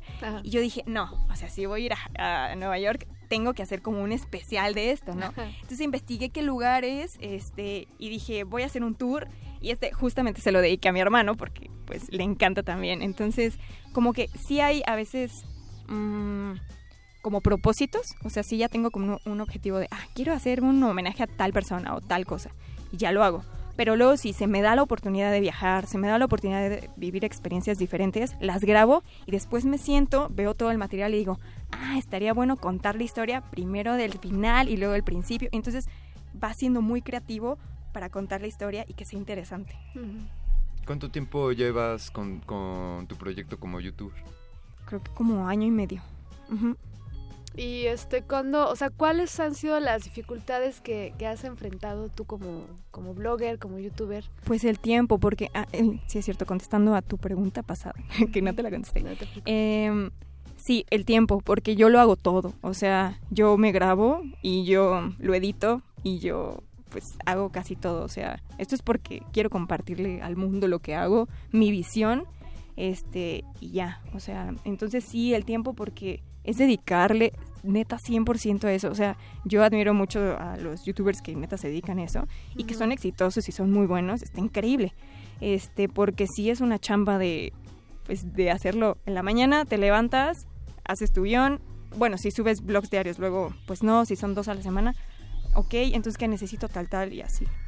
De hecho, hay un blogger que me gusta muchísimo que se llama Casey Neistat. Entonces, si son youtubers y, les gusta muchísimo el storytelling, seguro lo conocen porque este hombre es fabuloso. O sea, él se grababa desde que tenía como 15 años, o sea, o algo así, y tiene y luego a veces te cuenta historias que aprendió este y, las, o sea, ahorita que tiene, no sé, creo que ya tiene 38 años, y te cuenta, es que a los 16 me pasó esto y mira, ¡pum! Entonces como, ah, wow, o sea, está increíble como su storytelling. Ajá. O sea, deberías de tener una cámara cercana a nosotros grabándonos desde que, desde que nacimos, ¿no? Sí. Qué padre como, o sea, lo, el, el blog el, término blog proviene de dos palabras, eh, web y log, que significa los registros que se llevan en un servidor sobre la actividad que sucede en un sitio web, por ejemplo, o en el mismo servidor. Eh, me encendieron a tal hora, se abrió tal programa a tal hora, sucedió un crash a tal hora, y entonces escribían unos archivos y esos eran los logs. Luego entonces cuando empieza Internet y la web 2.0, que los humanos podemos subir contenido, porque Internet antes no, pues era, para, todos. Entonces hay personas que empiezan a hacer un registro de sus vidas, ¿no? Llevan una bitácora. Sí. Eh, log significa eso también, bitácora o registro. Y entonces decían, bueno, voy a hacer mi bitácora en la web. voy a poner una foto de cómo saqué a, a pasear a mi perro y les voy a contar una historia que me encontré el día de hoy. Eh, y entonces iban, era una, a modo de una narrativa, de una eh, relatoría de sus vidas o de algún tema. Y bueno, pues ya el ser videoblogger, pues es una evolución de esta, de esta figura en la que vas contando algo sobre, como decías, me gustó mucho sobre tu punto de vista o tu visión del mundo y el compartir. Eh, está este sentido de, de que miren, me encontré con esto que está muy bonito o que está muy interesante y que me gustaría que, otras personas lo, supieran, ¿no? Sí, claro. ¿Cómo, cómo es esa, esa sensación de saber eh, cómo recibes el, número de views de tus videos y los comentarios? ¿Qué, qué emociones te causan el, el, que alguien te diga, ay, qué padre que me enseñaste Nueva York o... Pues, ah, sí, eh, yo creo que congeniar con alguien, o bueno, que te digan, que alguien te conteste y te haga como esta réplica es súper padre, o sea, porque dices, ay, alguien más me está escuchando, o sea, somos súper sociables, o sea, somos un ser súper social. Entonces, es como, ah, ¿te gustó? Qué, qué padre, o sea, te contagio como esto que sentí cuando vi, eh, no sé, este, un monumento o cuando conocí a tal persona y quiero que sientas lo mismo y si sentiste eso o algo diferente, qué interesante, o sea, está padrísimo que también hayan comentarios y tú puedas decir, no, pues la neta no me gustó, o, ay, ¿a poco se puede hacer esto? ¿Sabes? Eso está increíble, creo que es una buena herramienta también. Y entre todos tus eh, videos y tu contenido, ¿cuál ha sido el que más recuerdas con cariño? ¿La experiencia más o, todos son especiales para ti? Pues seguramente hay alguna experiencia, alguna vivencia por ahí que, ¿Recuerdas con mucho cariño? Bueno, sí, tengo dos, ahora que lo dices. Ajá. Eh, yo cuando fui por cuando fui por mi dron porque bueno tuve que ir a otro país a comprarlo y fue súper emocionante volarlo por primera vez o sea yo ya había volado uno pero no era mío pero cuando ya estuve y te costó un poquito más dices ¡Oh, Dios mío algo está volando y si se me cae o sea me endeudé eso fue o sea lo recuerdo como con mucho cariño sabes o sea ah. como esta sensación de hacer algo y además, ah, sí, algo con el dron que les puedo decir es que es algo bien raro. es como si tú pudieras poseer o como, ajá, el lugar. O sea, es como si tú neta fueras parte del lugar o volaras como el lugar. O sea, yo sé que quizás es como tonto, pero hasta que tú lo haces, se siente como, oh, yo estoy creando esta imagen. O sea, bueno, él y yo, el dron y yo. Pero tú eres capaz de, de ver eso y de hacer eso, es algo súper increíble. Y de otro que me acuerdo muchísimo, es la primera vez que fui a Nueva York. O sea, es que Nueva York es increíble. Otro lugar que me gusta mucho y que quedé como, wow, fue en, en Venecia. Este, ay, no me acuerdo ahorita cómo se llama eh, exactamente el lugar, pero fue en Venecia y fue majestuoso. O sea... ¿Qué, hay en ese lugar? Eh, es que ahorita no me acuerdo de la plaza, creo que se llama St. Patrick's algo, la verdad es que no me acuerdo. Pero es la sensación que tuve nunca lo he tenido en otro lugar. O sea, es como, o quizás viví, um, tengo alguna vida pasada por ahí o algo así, y como que algo conectó, pero fue como ver algo que es mucho, mucho, mucho más grande que tú y que esto lo construyeron personas que nunca, nunca vas a conocer y nunca sabrás su realidad. O sea, como que, y que nadie te conoce. Entonces eres como alguien que nadie te conoce, que no conociste a las personas que crearon esto pero al, mismo tiempo están conectadas. Es como algo bien loco, no sé. Qué padre, porque eso que eso que de lo que estás hablando, eh, ese sentido de humanidad, eh, pues nos compete a todos en todos lados. O sea, hoy estamos hablando mediante estos micrófonos, estamos emitiendo gracias a, al trabajo que hubo de personas que nos antecedieron, ¿no? Eh, gracias a Marconi y a Edison, ¿no? Eh, y ya hablábamos hace rato de qué nos va a dar Stephen Hawking para el futuro. En fin, creo que esto que acabas de decir eh, deberíamos de tenerlo todos presente.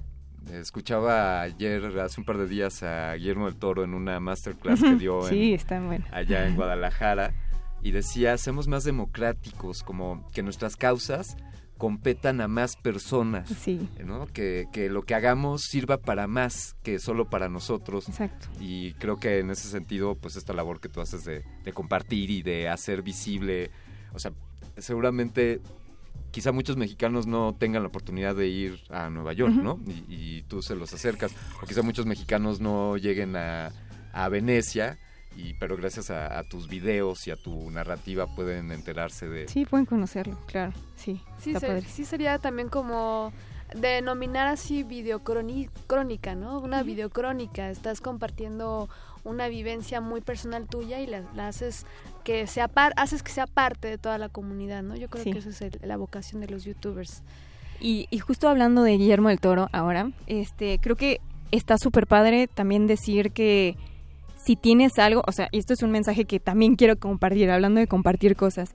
Si quieres hacer algo y no te atreves, sí, te estoy hablando a ti, que me estás escuchando, este, y no te atreves, hazlo. O sea, la única forma la cual, de la cual vas a lograr hacer lo que más quieres en esta vida es haciéndolo, atreviéndote. No importa, neta, no importa el dinero, no importan los contactos, no importa eso. O sea, si tú te atreves y te organizas y vas por ello, lo vas a lograr. O sea, si quieres ser blogger, si quieres ser chef, si quieres ser, no sé, modista, si quieres ser locutor, si quieres bailar, hazlo. O sea, solo decide, o sea, solo la decisión solamente depende de ti. Sí, sí, no tienes que confiar en ti y, actuar y hacer todo lo que te propongas, ¿no? Yo tengo una duda, no sé, bueno, eh, como youtuber tú ahorita estás trabajando, ya estás teniendo una ganancia de parte de YouTube, ¿cómo aún no, no lo has no, eh, digamos que es que esto de las ganancias, em, al parecer es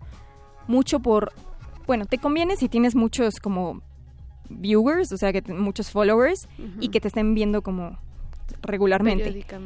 Y mm, te conviene aún más si estás subiendo este contenido diario. Por ejemplo, si subes diario y tienes como un millón, vas a generar bastante, bastante dinero como para mantenerte.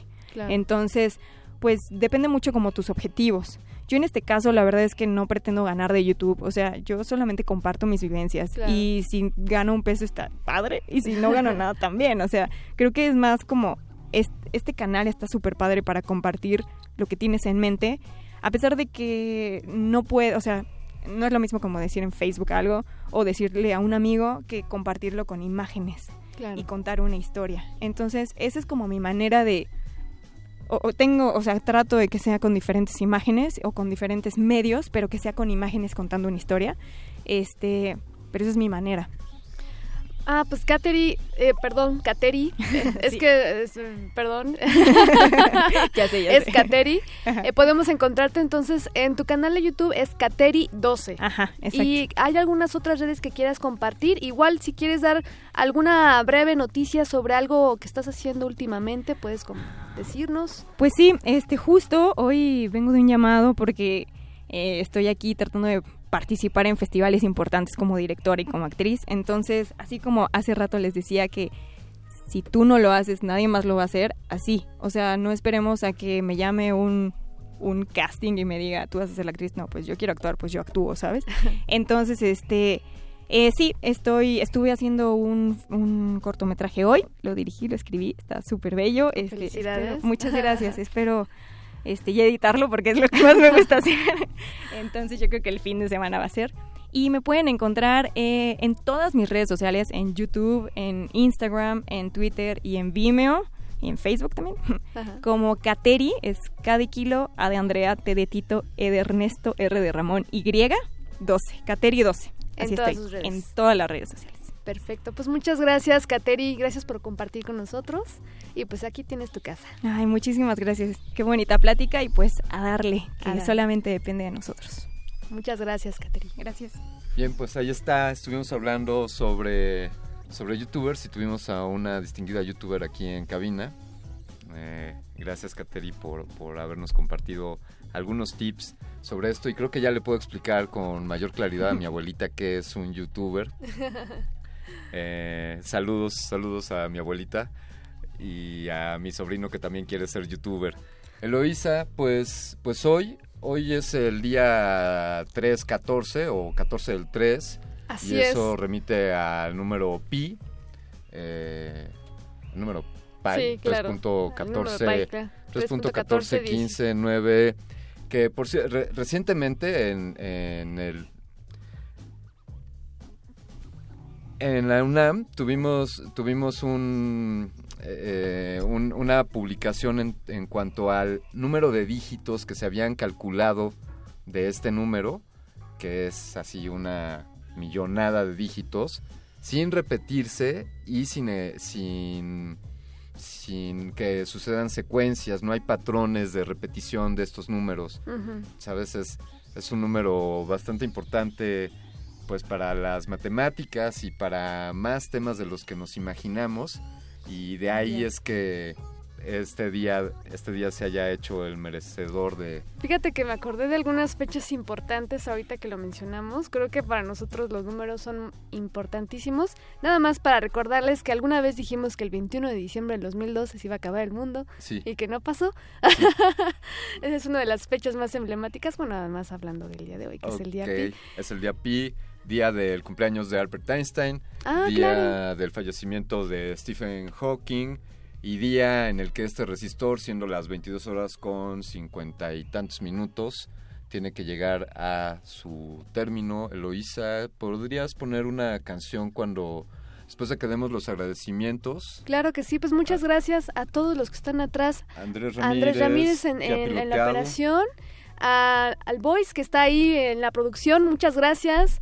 Y bueno, pues nosotros, Nos escuchamos, ¿qué te parece el próximo miércoles a las 10 de la noche? así es, así nos escuchamos la próxima semana. Los dejo con esta rola. No, ya nos vamos sin rola. Ah, Escuchaste Resistor. Esto es una señal. Resistor. Esto es una señal.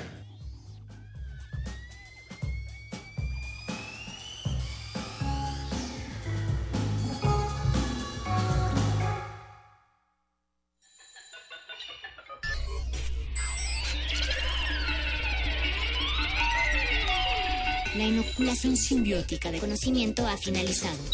Esperamos aprender más de ti en un futuro cercano. Buenas noches. Resistor.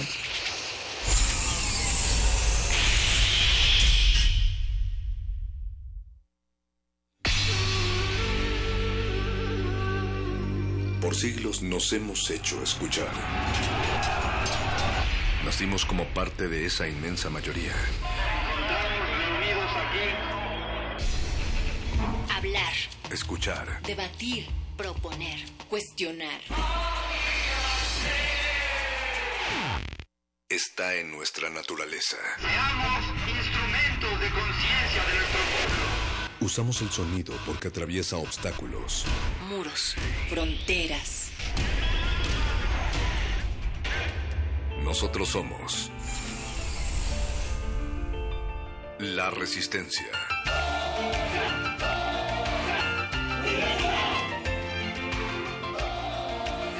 Resistencia modulada.